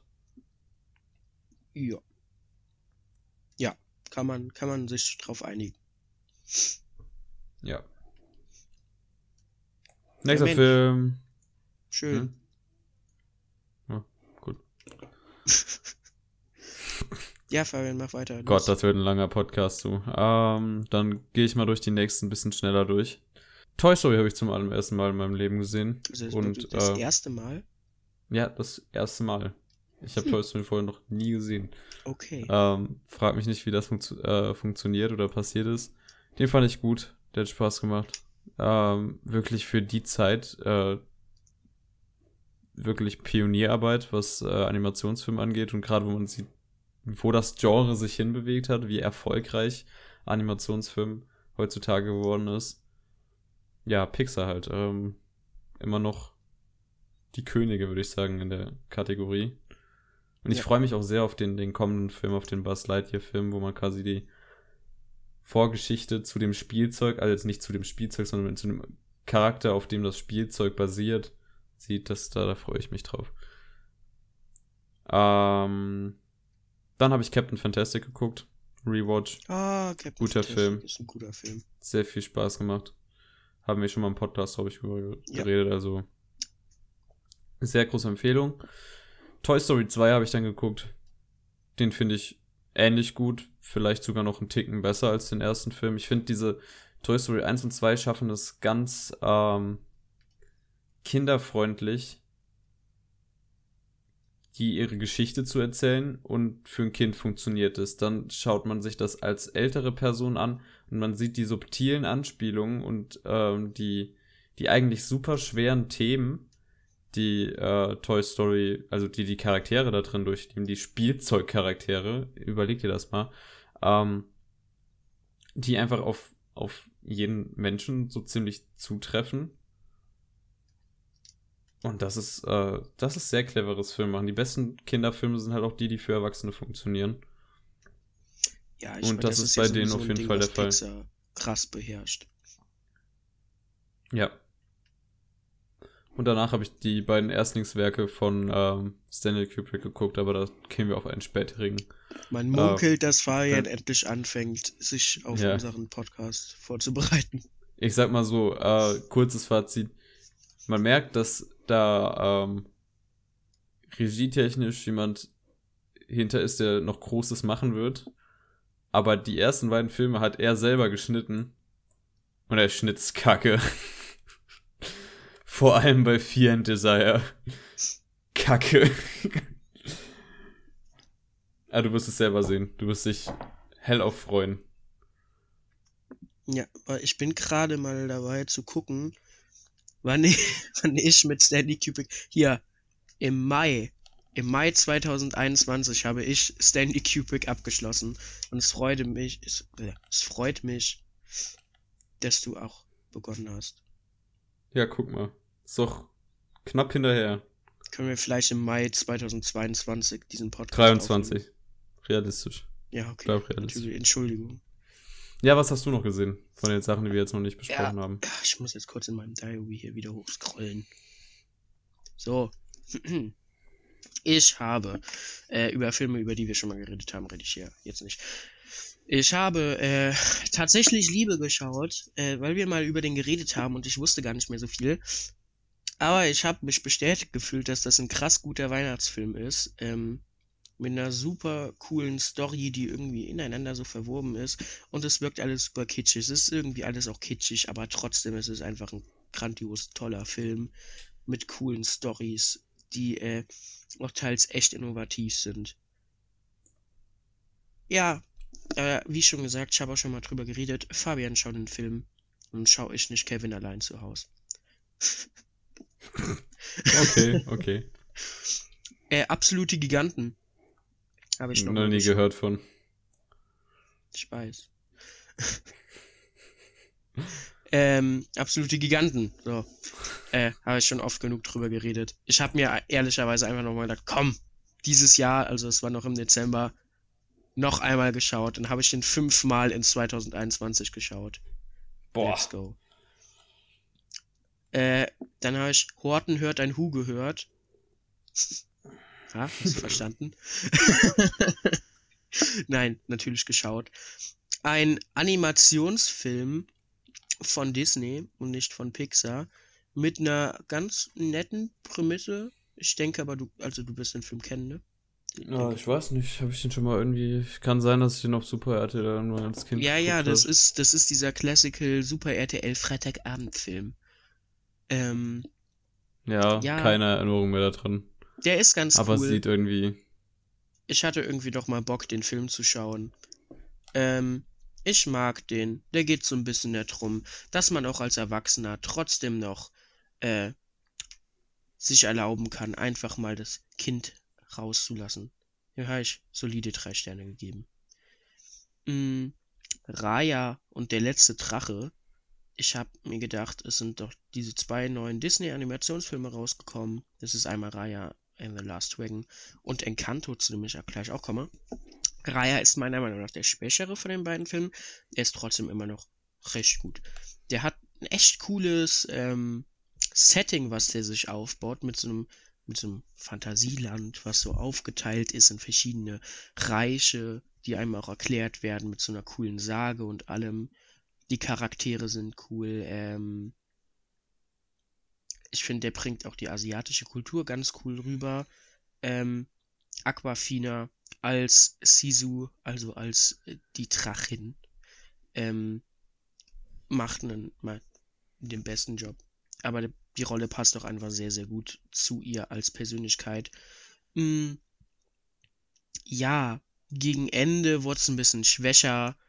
Äh, es war dann halt dieses Classical, Classical Disney-Ding so, wenn wir zusammenarbeiten, dann können wir alles schaffen und ja, Surprise, funktioniert auch. Äh, ja, trotzdem ganz cool.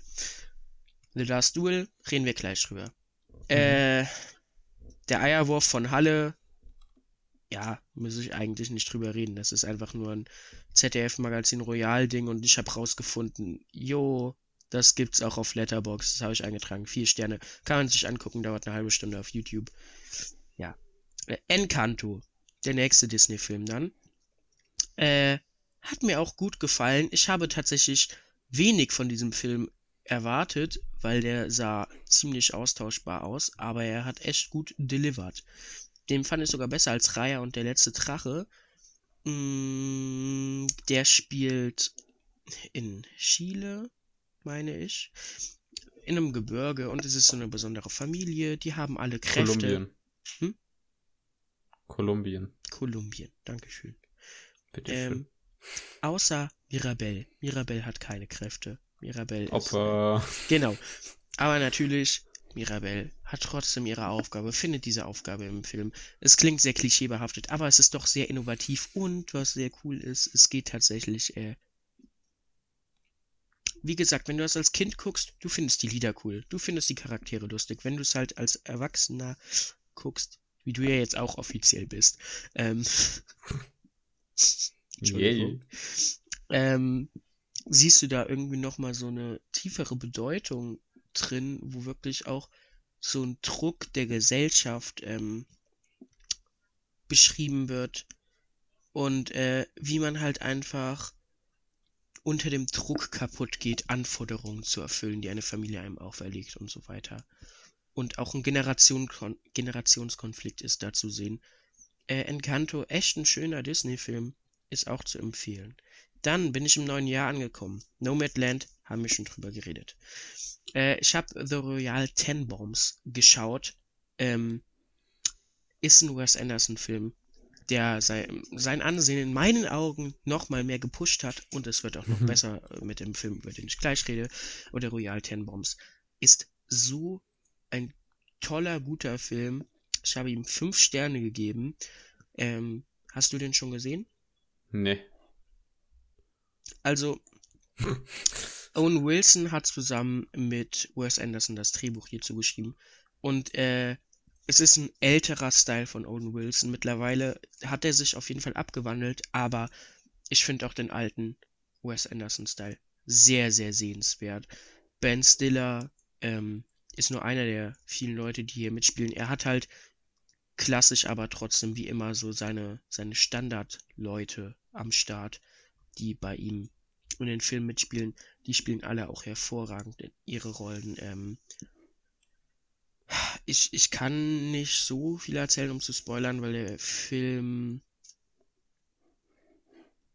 eine sehr Film schöne ist Plot Message heavy. hat. Was? Plot heavy? Nicht mal das. Der Plot ist gar nicht mal so die Sache, aber ich kann auch schlecht auf die Charaktere eingehen, weil sonst wirkt der nicht. Also ich würde tatsächlich empfehlen, okay, den sich okay. einfach anzuschauen, ohne vorher ist auf so Disney, wirklich, gell? Genau, Disney Plus. Ohne wirklich vorher zu wissen, worum es so richtig geht, dann wirkt der, glaube ich, besser.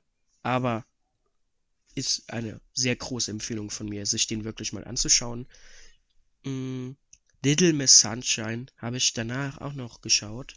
Ähm, auch ein wunder wunderschöner Film über eine Familie, die einen Roadtrip macht.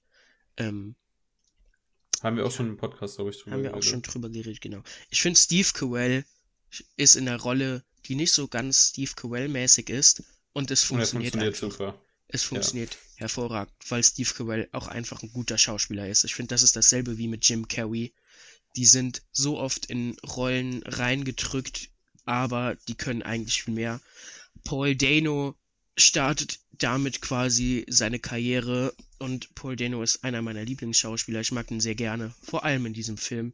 Diese eine Stelle, wo der aus dem Bus raus, äh, aussteigt, wo der rausfindet, ja. dass er farbenblind ist. Äh, hervorragend. Ja, die, wirklich... die Endszene, auch wo alle auf der Bühne tanzen, während die beleidigt werden. Ähm, der Film, der ist einfach so, der ist so. Ist einfach schön. good feeling, wirklich. Der macht einfach, ja, Freude. Spaß. Dann habe ich noch Rushmore geschaut, auch ein Wes Anderson-Film, und zwar sein erster, meine ich? Nee, nicht sein erster, aber auf jeden Fall einer seiner früheren Werke. Einer seiner ersten, meine ich. Genau. Und äh, für Jason Schwartzman aber der erste Film, jedenfalls der erste Film, wo er die Hauptrolle inne hat, der ihn auch bekannt gemacht hat. Und in Rushmore geht es halt um einen Schüler, der in so einer Akademie, so ein bisschen wie äh, in Club der Toten Dichter, wo halt die Elite ist. Er ist, seine Noten sind scheiße, aber er ist halt in so ganz vielen Clubs. Er inszeniert Theaterstücke und so weiter, halt so ganz überspitzt Wes Anderson-mäßig. Aber äh, er verliebt sich dann in seine, eine seiner neuen Lehrerinnen. Äh, dann kommt es zu Komplikationen. Es ist ganz abgedreht, aber es ist einfach super schön. Der Humor halt ganz wie immer. Es sind auch wie immer die Schauspieler, die Wes Anderson ähm, bei sich hat. Owen Wilson hat auch wieder mitgeschrieben, äh, der als Drehbuchautor echt gut ist, muss man sagen, meiner Meinung nach. Ähm, Bill Murray spielt sehr, sehr gut. Äh, Olivia Williams übrigens, die auch in The Father mitspielt, spielt hier die Lehrerin. Äh, will ich auch gar nicht mal so viel drüber sagen, weil der, der Film hat auch wenig Story und kommt viel über die Charaktere. Schaut euch den an. Auch auf Disney Plus. Ernst und das Licht habe ich in Religion gesehen. Guter Film, ist ein Kurzfilm. Geht um Jesus, der auf die Erde kommt, begegnet Ernst. Ernst soll sein Jünger werden. Ernst sagt ihm aber, die Welt ist scheiße und Jesus geht am Ende wieder von. Also kann man sich anschauen, ist ganz nett. der Hund Look Up haben wir schon drüber geredet. Und gestern Abend habe ich nochmal La La Land geschaut. Einfach weil ich wirklich Bock hatte. Es war eine sehr anstrengende Woche, die ich bisher hinter mir hatte. Äh, und dann war ich gestern Abend so und habe mir gedacht, ich gucke mir jetzt einfach La La Land an, weil der Film macht mir gute Laune dann freue ich mich. Das habe ich gemacht. Es hat funktioniert. La La Land Wunderschöner Film. Schaut ihn euch an. Muss ich aber, glaube ich, auch nichts mehr zu sagen. Haben wir schon genügend drüber gesprochen. Und das ist alles. Wild. Kommen wir. Ich rede über die Serien, die ich geschaut ah. habe. okay. Also, ich habe Hawkeye gesehen, darüber haben wir schon geredet. Uh, Witcher Staffel 2. Uh, bin ich eigentlich bisschen enttäuscht, also schon enttäuscht, ja, ich bin enttäuscht. Uh, ich fand die schlechter als die erste Staffel. Ich fand sie nicht komplett scheiße, ich fand sie okay im Komplettfazit. Ähm, ich bin aber nur traurig, was sie so aus dem Ganzen gemacht haben. Weil da so viel Potenzial in den Büchern drin steckt und wie sie das abgeändert haben. Meh. Also da finde ich wirklich, dass das Drehbuch hat, ähm, hat hier großen Schaden angerichtet, genauso wie ein paar Castings, die ich schon kritisch in der ersten Staffel fand, die jetzt hier mehr zu tun haben, wo man wirklich sieht, Fehlcasting.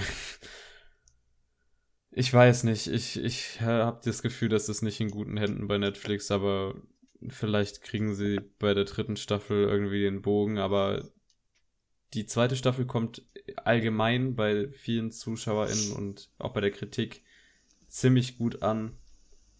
Und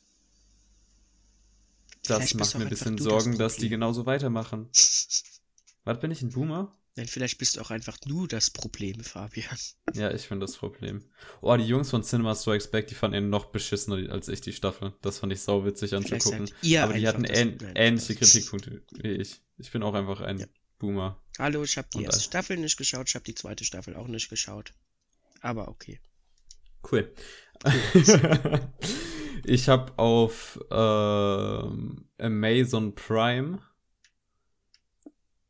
äh, Last One Laughing, die erste und die zweite Staffel fast komplett geguckt.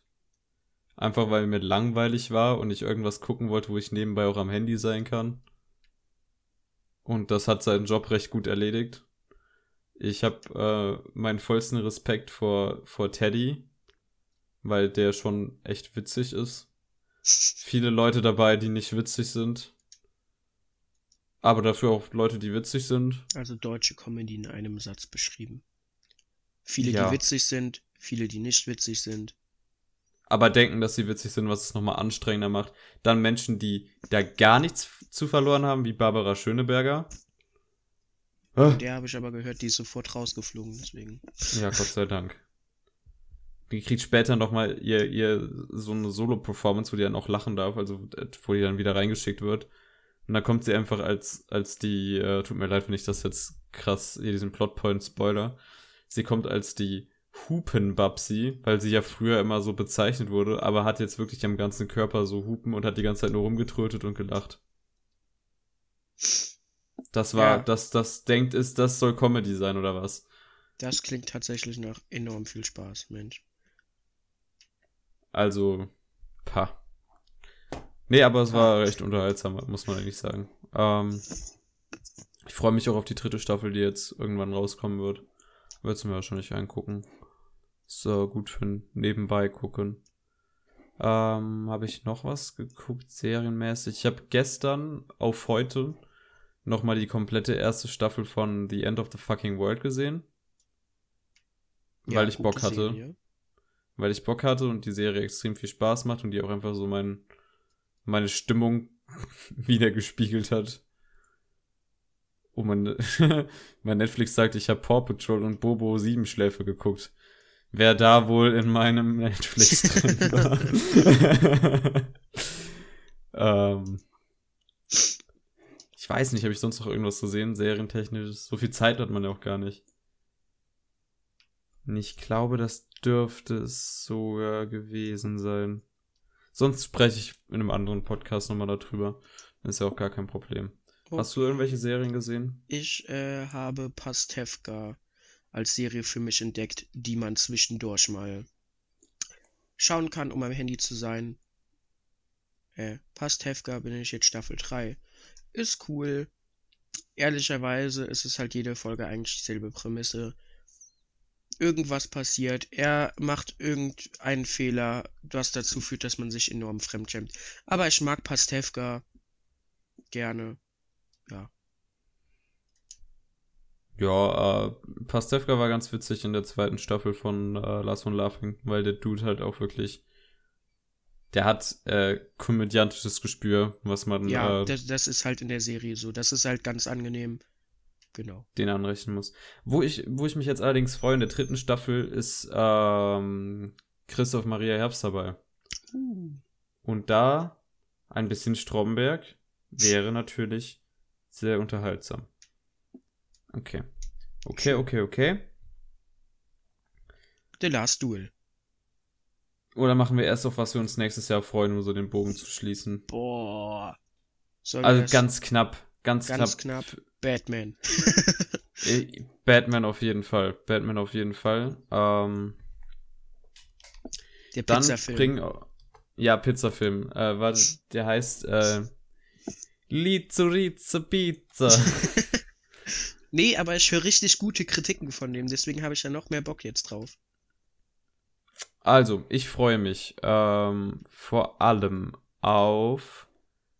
Äh, ich weiß nicht, ob er dieses Jahr rauskommt, aber der Barbie-Film von, äh, von Greta Gerwig, das ist die Regisseurin von Lady Bird und Little Women, die jetzt einen Film zu der allseits bekannten Puppe Barbie rausbringt.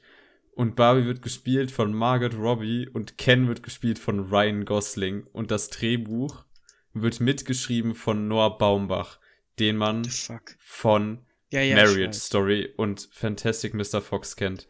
Das kann so ein fantastischer Film werden. Ich Und dass das überhaupt irgendwie zusammengekommen ist. Ich bin gerade auch enorm verwirrt. Ich höre das erste Mal davon. Und ich habe zuerst gedacht, du meinst das nicht ernst. Ich habe dir irgendwann auf WhatsApp geschrieben. Glaube ich. ja, ich aber da habe ich das auch nicht Barbie-Film. ernst genommen. Ich nehme ich nehm das hundertprozentig ernst. Ich bin richtig hyped auf den Scheiß. das klingt tatsächlich ganz cool. okay. Ja. Schön. Ähm, Beschreibung ist, äh, eine, eine Puppe lebt im Barbieland und wird dann äh, rausgeworfen, weil sie nicht perfekt genug ist. Und ähm, geht dann auf ein, ein Abenteuer in der realen Welt. ja. Ja, was, was kommen noch für Filme? Also Batman auf jeden Fall. Batman, die Trailer sehen fantastisch aus. Mhm. Da ist Kameraarbeit von demselben äh, Kameramann wie bei, bei Dune. Ähm, Regie macht der Typ, der die letzten beiden ähm, Planet der Affen-Filme gemacht haben, die richtig gut geworden sind. Äh, ich habe da einfach große Hoffnung drin. Robert Pattinson ist ein fantastischer Schauspieler. Das wird ziemlich geil. Ich freue mich. Oder willst du jetzt was zwischenwerfen? Sonst würde ich einfach Nee, ich weiter. Namen nennen. Mal Du weiter. freust dich einfach, das ist gut. Avatar 2 soll dieses Jahr rauskommen. Und ich will einfach nur diesen Film sehen. Jetzt nicht, weil mich der große, also der erste Avatar jetzt großartig berührt hat oder so. Ähm, ich will einfach wissen, was hat so ewig gebraucht, um diesen Film. Also der hat ja drei am Stück gedreht oder so. Was will James Cameron uns so Großes erzählen, dass er so lange dafür gebraucht hat? was für eine Innovation werden wir sehen? Also es soll scheinbar richtig gute Unterwasseraufnahmen geben, die auch unter Wasser das- gedreht wurden, etc. Also, er hat es ja auch schon mal gemacht in einem Film. Ich will ja einfach sehen, was dieser Typ, der einfach sehr viel geniale Filme, auch teilweise Müll rausgebracht hat, aber das ist ja jetzt nicht der Punkt, der, der sehr viel gute Filme rausgebracht hat und sehr oft das Kino auf einen neuen Stand gebracht hat, auf ein neues, neues Level. Und ein der, ein der, wenn nicht sogar momentan immer noch der erfolgreichste Film, der, da war immer das Battle zwischen Endgame und Avatar, ähm, der, der hat den Avatar-Film gemacht, der komplett durch die Decke gegangen ist. Ich will einfach sehen, was kommt als nächstes. Woran hat der Typ Avatar gearbeitet? Und er hat ja Avatar, Avatar 2, 3 und 4 äh, zusammengedreht. Ich, ich will es einfach sehen.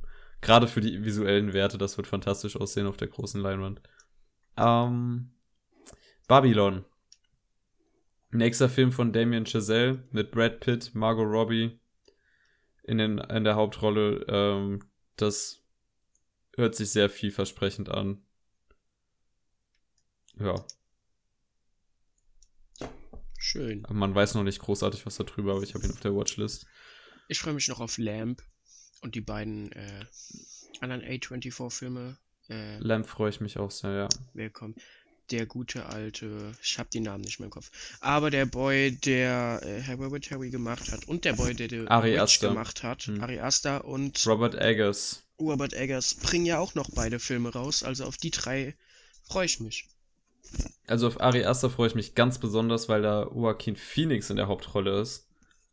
Und fantastischer Schauspieler, ziemlich guter Regisseur, A24. Da knistert's. Da, da werde ich ganz nervös, du. Ähm, ja, Robert Eggers bringt The Northman raus. Da kam auch letztens ein Trailer raus. Das sieht einfach richtig gut aus. Und wir haben einen Alexander Skarsgård, eine Nicole Kidman, eine Anja Taylor-Joy, Ethan Hawke, ein Björk. I mean, I mean, fucking Björk spielt mit. ja, äh, ich, ich, ne? ich freue mich, ich freue mich wirklich. Äh, wie hieß nur der, der, der, der, der Film, der Ari Aster rausbringt? Ich weiß es nicht. Ja, das ist ja jetzt auch erstmal egal. Äh, ich glaube, Ähm. Jordan Peele bringt noch was raus. Was bringt. Stimmt, der, der bringt. Ähm, Nope. Nope, genau. Ja. Da bin ich auch mal gespannt, ob das jetzt äh, in die Comedy-Richtung geht oder was das wird. Dann Martin Scorsese bringt äh, Scorsese. den neuen. F- Scorsese. Oder wie seine Freunde ihn nennen, Marty. Ähm, Killers of the Flower Moon mit äh, Leonardo DiCaprio und Robert De Niro. Ähm, einfach allgemein gespannt, auch wenn das auf Apple TV Plus kommt, was mich äh, einfach grundsätzlich anekelt, weil das eine Streaming-Plattform ist, die ich nicht besitze, von den Millionen, die ich besitze, und das ja wahrscheinlich nicht im Kino zu sehen sein wird, wo ich schon gedacht habe, bei Irishman, der hätte besser auf der Kinoleinwand funktioniert als auf Netflix, weil der wirklich ziemlich gut gefilmt war und weil man sich auch nicht zu Hause ablenken kann bei so einem langen Film, äh, nein, weil man sich halt im Kino nicht ablenken kann, wie halt, wenn man zu Hause ist. Ähm, hm, mhm, mhm. Top Gun kommt dieses Jahr raus, die Fortsetzung. Top Gun, den ersten habe ich noch nicht gesehen, den werde ich mir dann mal angucken, wenn der ins Kino kommt, weil hier denke ich vor allem die Action-Szenen, die Tom Cruise wahrscheinlich alle selber in diesem komischen Flieger-Cockpit äh, machen wird, einfach für sowas kann man den wahrscheinlich absolut gucken gehen. Dann äh, Moonfall, der neue Film von Roland Emmerich, äh, hier unser deutscher Starregisseur, der so viel Humbug, aber auch irgendwie, also die, seine Filme sind ja zwischen Scheißdreck und unterhaltsamer Trash, wenn ich das so sagen würde. Der ja so Independence Day, The Day After Tomorrow, Hm. 2012. Und der bringt jetzt eben Moonfall raus, wo ich halt vor allem aufgrund der Besetzung mit äh, Halle Berry und Patrick Wilson, den man halt aus äh, diversen anderen Filmen kennt, wie Conjuring und alle möglichen Horrorfilme, die man gefühlt in den letzten paar Jahren gesehen hat. Und John Bradley, der aus Game of Thrones kommt. Äh, das kann ganz gut werden. Der Trailer sah irgendwie unterhaltsam aus. Ähm, da fällt halt der Mond auf die Erde.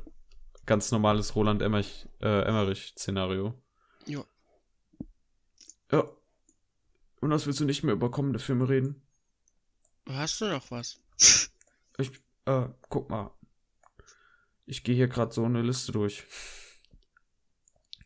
Mhm, mhm. Äh, Tod auf dem Nil will ich jetzt nicht viel zu sagen. Interessiert mich ja nicht halbwegs. Ihr solltet, guckt die alten Sachen. Dann kommen natürlich ganz viele Marvel-Filme, Thor, äh, Doctor Strange, Black Panther, z- kommen alle wieder. Ähm, Mission Impossible 7. Da bin ich gespannt drauf. Gerade weil ich die Mission Impossible Filme mal sehen möchte, weil die ja scheinbar besser werden in der letzten Zeit. Und das muss ja überhaupt mal irgendwie eine, Film, eine Filmreihe schaffen, so dass sie den Ruf hat, dass sie Ja. besser wird. Ähm, genau, Disappointment Boulevard heißt der Film von Ari Aster mit äh, Joaquin Phoenix. So, da bin ich Ah. äh, sehr gespannt drauf. So, so, so, haben wir noch irgendwas? Noch weitere Names, die wir droppen können?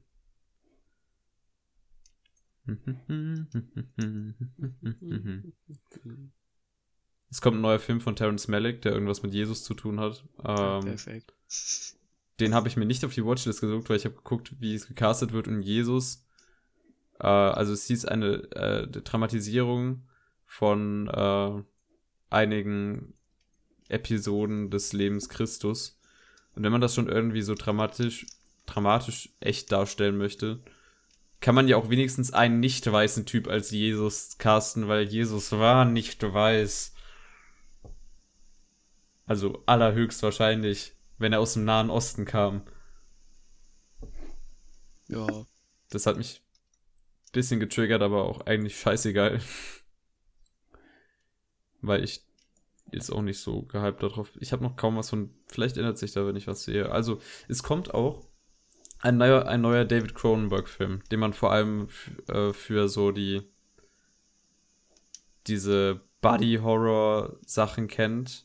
Äh, für geniale praktische Effekte, was Maske halt angeht. Mit Viggo Mortis, äh, Mortensen und äh, Kristen Stewart da und, und Lea Seydoux und also guter Cast, äh, spricht viel dafür. Also bin ich da auch mal gespannt, würde ich sagen. Ja.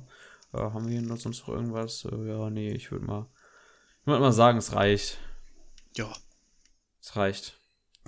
Kommt einiges nächstes Jahr. Da freut man sich doch.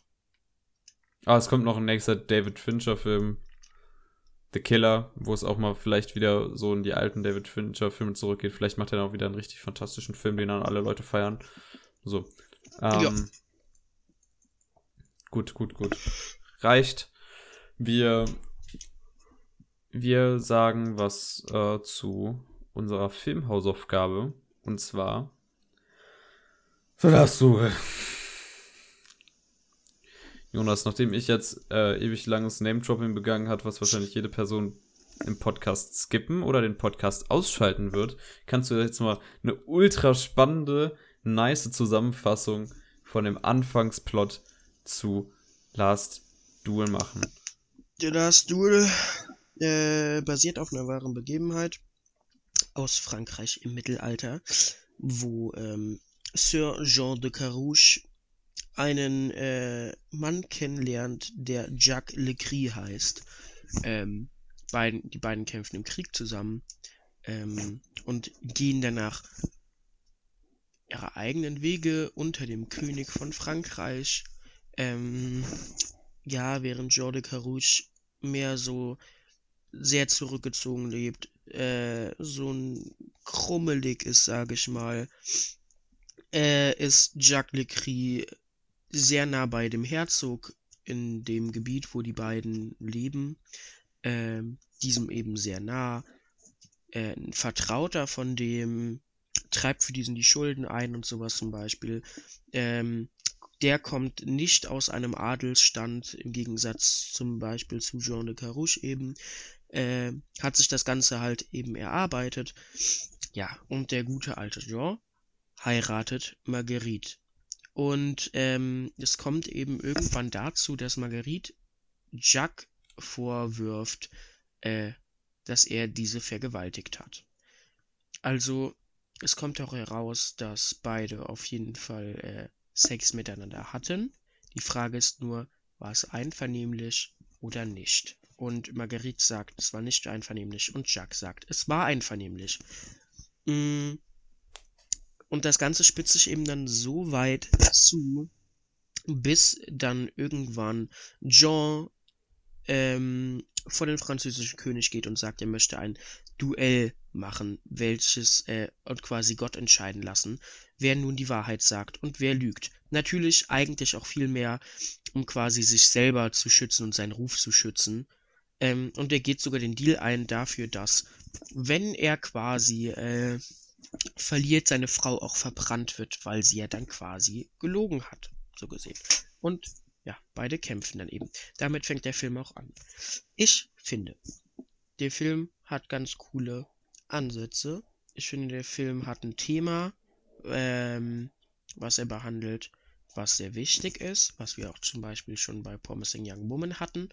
Ähm, und setzt es in eine Zeit, die untypisch dafür ist, aber tatsächlich, es funktioniert halbwegs gut. Äh, was mir besonders gut gefallen hat, waren vor allem die Effekte. Ich fand äh, vor allem die Schlachten an sich und die Kämpfe und auch äh, das Kostüm und so weiter hat mir sehr gut gefallen und das sah ziemlich cool aus. Alles. Ähm, Casting war auch okay. Also ich fand jetzt kein Schauspieler hat eine hervorragende Leistung da gebracht, aber ich fand es gab keinen, den ich jetzt einen total Reinfall fand. Ähm, das Problem, was der Film meiner Meinung nach hat, er erzählt diesen Fall aus drei Perspektiven. Und natürlich. Aller Akira Kurosawas. Genau, genau. Also da hat man quasi so ein bisschen Vorbild.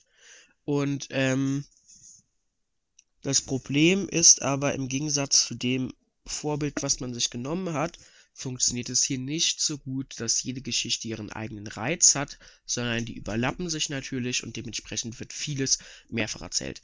Natürlich wird es aus anderen Perspektiven erzählt, also natürlich, wenn man die Perspektive von Jacques hat, Jacques oder so, äh, kommt er als ein super sympathischer Mensch rüber, wenn man die Perspektive von Jean hat, kommt er als ein super sympathischer Mensch rüber, als hätte er überall recht und so. Und äh, bei Marguerite ist es natürlich anders, also wie halt bei dem richtigen Gerichtsfall, aber es ist halt trotzdem dreimal ziemlich genau dasselbe. Und dementsprechend wird es doch auf Dauer ein bisschen langweilig. Ja, und da ist eigentlich so das große Problem für mich gewesen. Ich fand's cool, so war es nicht es hat auch stellenweise sehr gut funktioniert, diese Thematik ins Mittelalter zu hieven. Ähm, und ich meine, diesen Fall gab es ja wirklich, also diese Thematik gab es ja wirklich, aber ähm,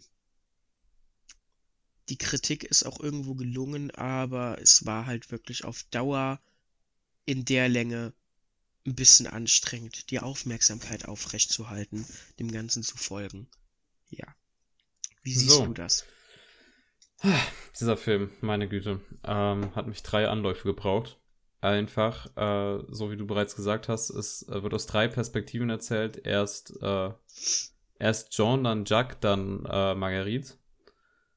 Und ich finde, ich, ich sehe, dass äh, Ridley Scott, äh, übrigens renommierter Filmregisseur, der ganz viele Klassiker herausgebracht hat, aber auch ganz viel Humbug, äh, Blade Runner, Alien, äh, Marsianer, Gladiator, das geht alles auf dem seine Kappe, aber dann hat er halt auch äh, Scheiße rausgebracht und zwar davon nicht gerade wenig.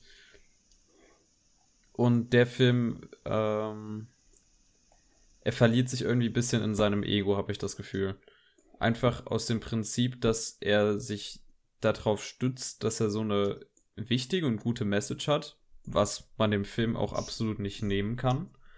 Aber dass der Film erzählerisch sinnfrei äh, agiert, weil es gibt hier keinen Grund, warum man das so heavily zerschnitt, also so krass zerschneiden muss, so äh, in diese drei einzelnen Geschichten aufteilen muss, weil ganz ehrlich,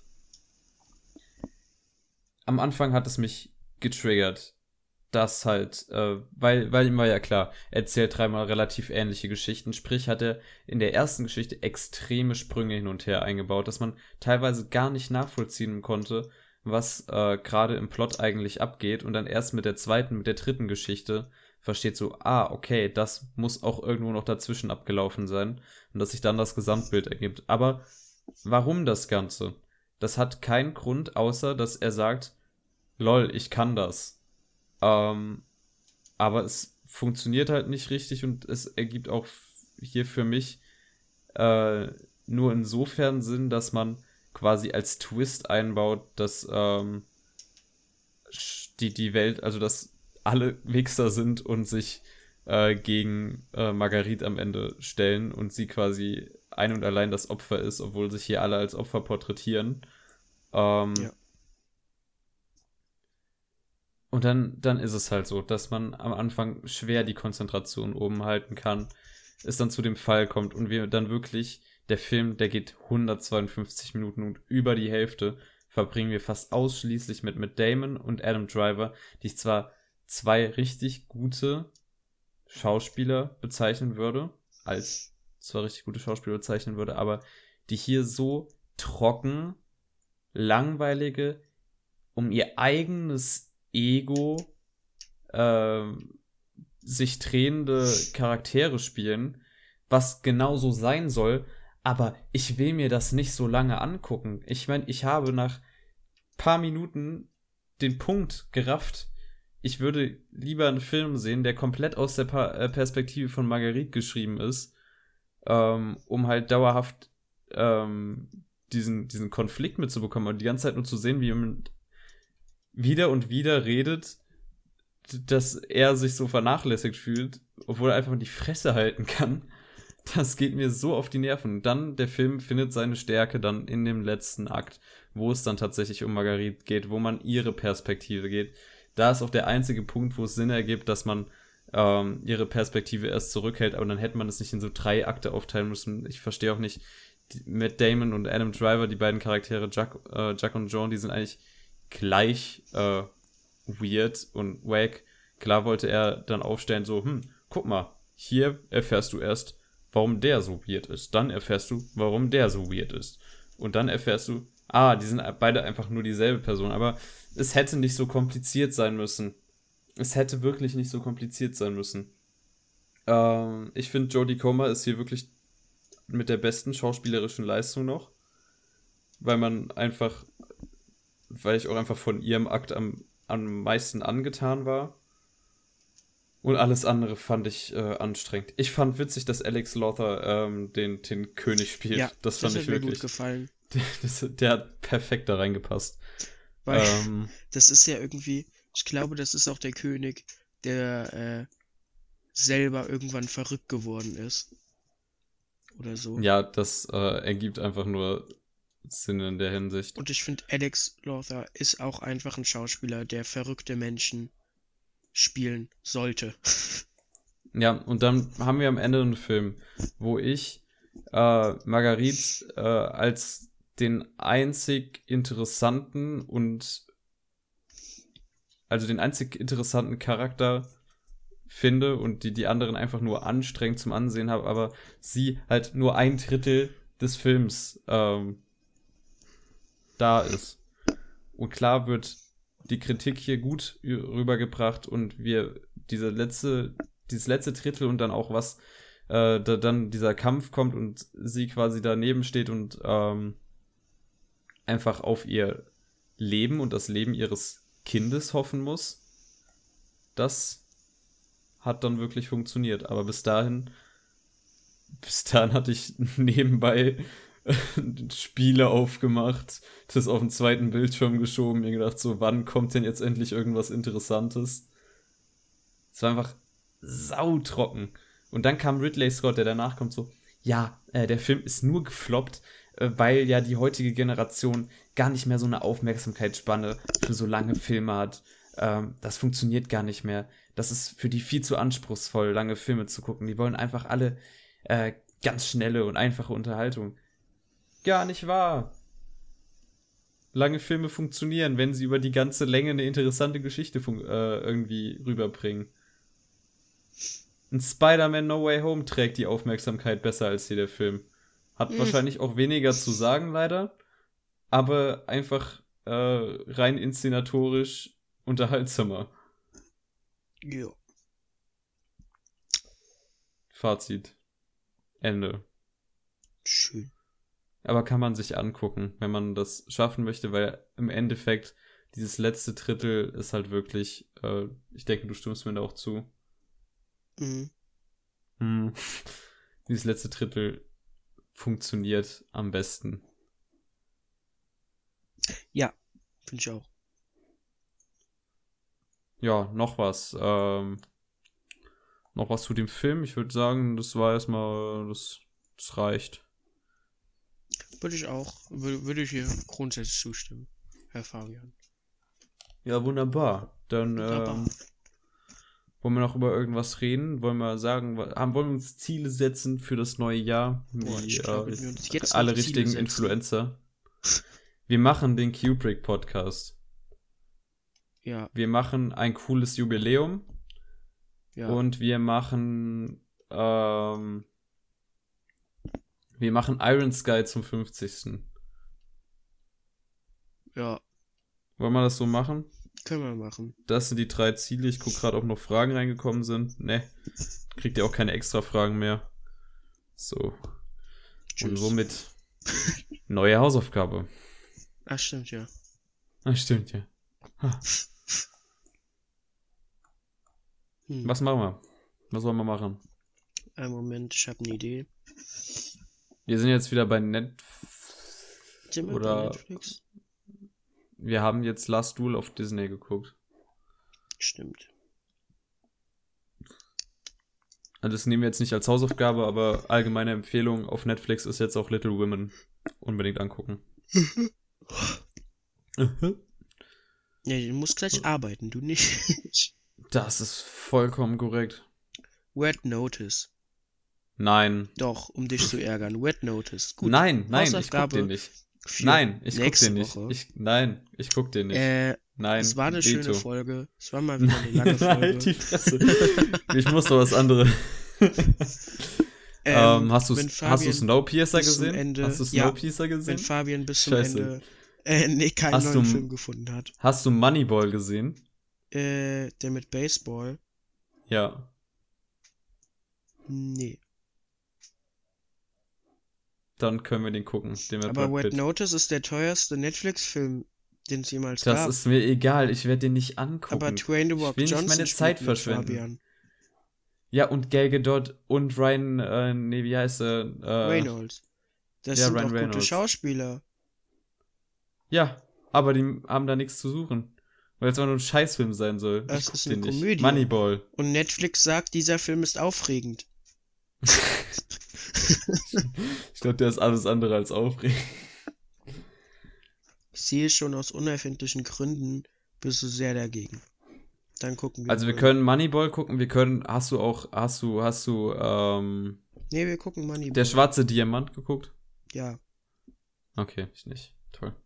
Ja, okay, wir gucken Moneyball. Wir gucken Moneyboy, der Film, Dokumentation. Perfekt. So. Hausaufgabe Moneyboy auf Netflix. Und, ähm, Tschüss. gehabt euch wohl. Euer zwei glorreiche Ziegen Podcast.